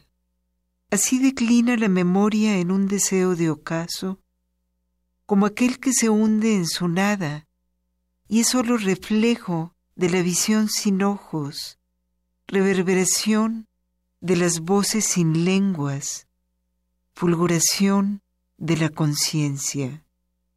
Una red finísima de luz cubre la voz desde el minar las águilas sobrevolando sus nidos en un pipal. La misma luz que me mostraste con los ojos cerrados, brillando aquí en lo abierto, entre leprosos y mendigos, sobre carneros destazados y el olor de la sangre, lo mismo que sobre el mármol puro en la mezquita, cuando las abluciones de la tarde los hombres se postran tocándose los ojos y cruzan centenas de palomas sobre el estanque. Este espacio habitamos en lo abierto. Un rayo alumbra tu sustancia misma en cada forma. Así, sobre el agua, la incidencia del sol. ¿A dónde me conduces? ¿Y qué importa si al cuerpo solo basta una choza de palma, palafitos? ¿A dónde me conduces, despojada del cuerpo? Sin cerco, sin playa, sin espuma, al mar sumas la altura de la noche. Solo profundidad al horizonte, todo de mar el cielo, ojo que navega ensanchando sus aguas. Se incrustan tañidos en el aire, gritos de espuma a contramar, fraseo inconcluso, y la noche vuelve todo a sumergirlo.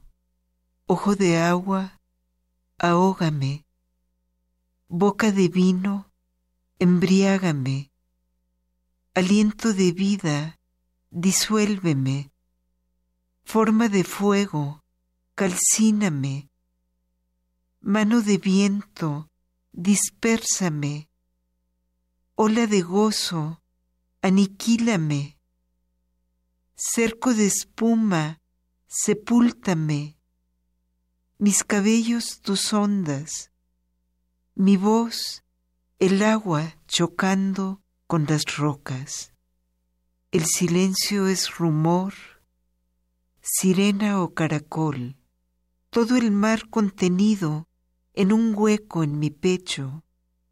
Toco su fondo, oscuridad sin pausa reposo indistinto de las formas, lengua bífida, fauces de tigre, vuelo vivo de un pájaro, luz negra devorando los cuerpos.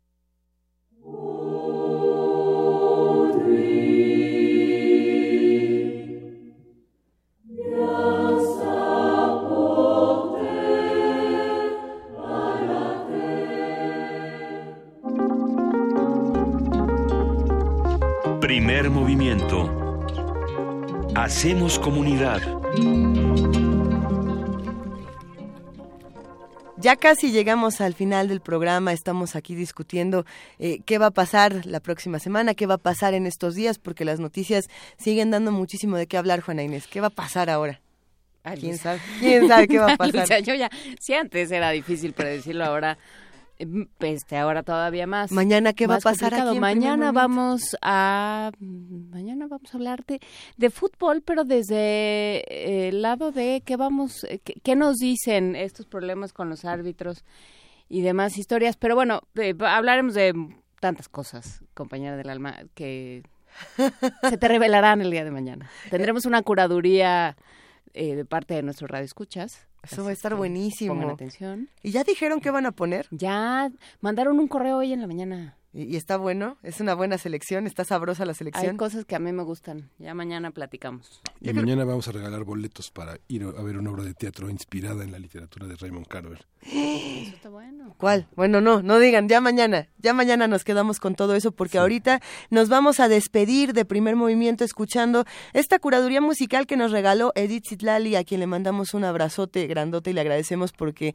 hoy todos los que hacen comunidad con nosotros estuvieron muy felices con esta selección musical eh, nos escuchamos mañana de 7 a 10 de la mañana en el 860 de AM en www.radiounam.unam.mx y en el 96.1 de FM. Quédense por acá porque en unos momentos más empieza Calme Cali y, les va a gustar. Mira, Vania Nuche dijo, sí, ya va a empezar. Ya, ya nos vamos. Muchísimas gracias, Miguel Ángel. Muchísimas gracias, Juan Inés. Gracias. Muchas gracias a ustedes. Pues esto fue el primer movimiento. El mundo desde la universidad.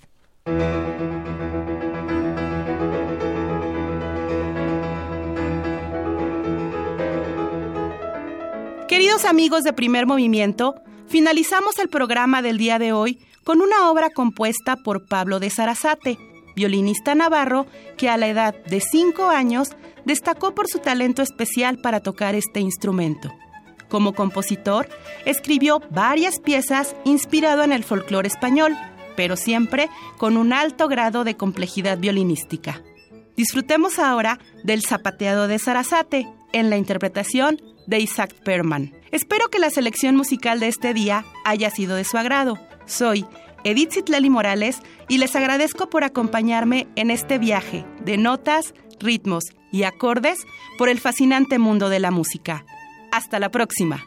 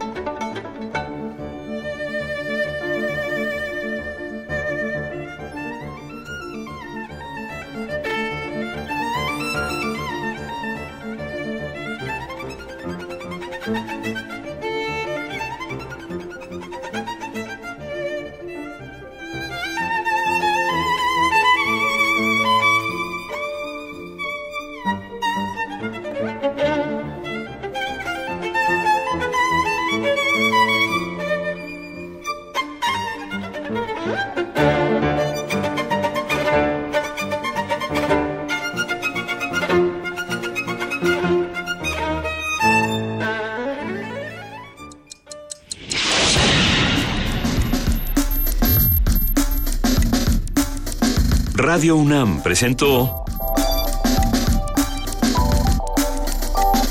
Primer Movimiento. El mundo desde la universidad.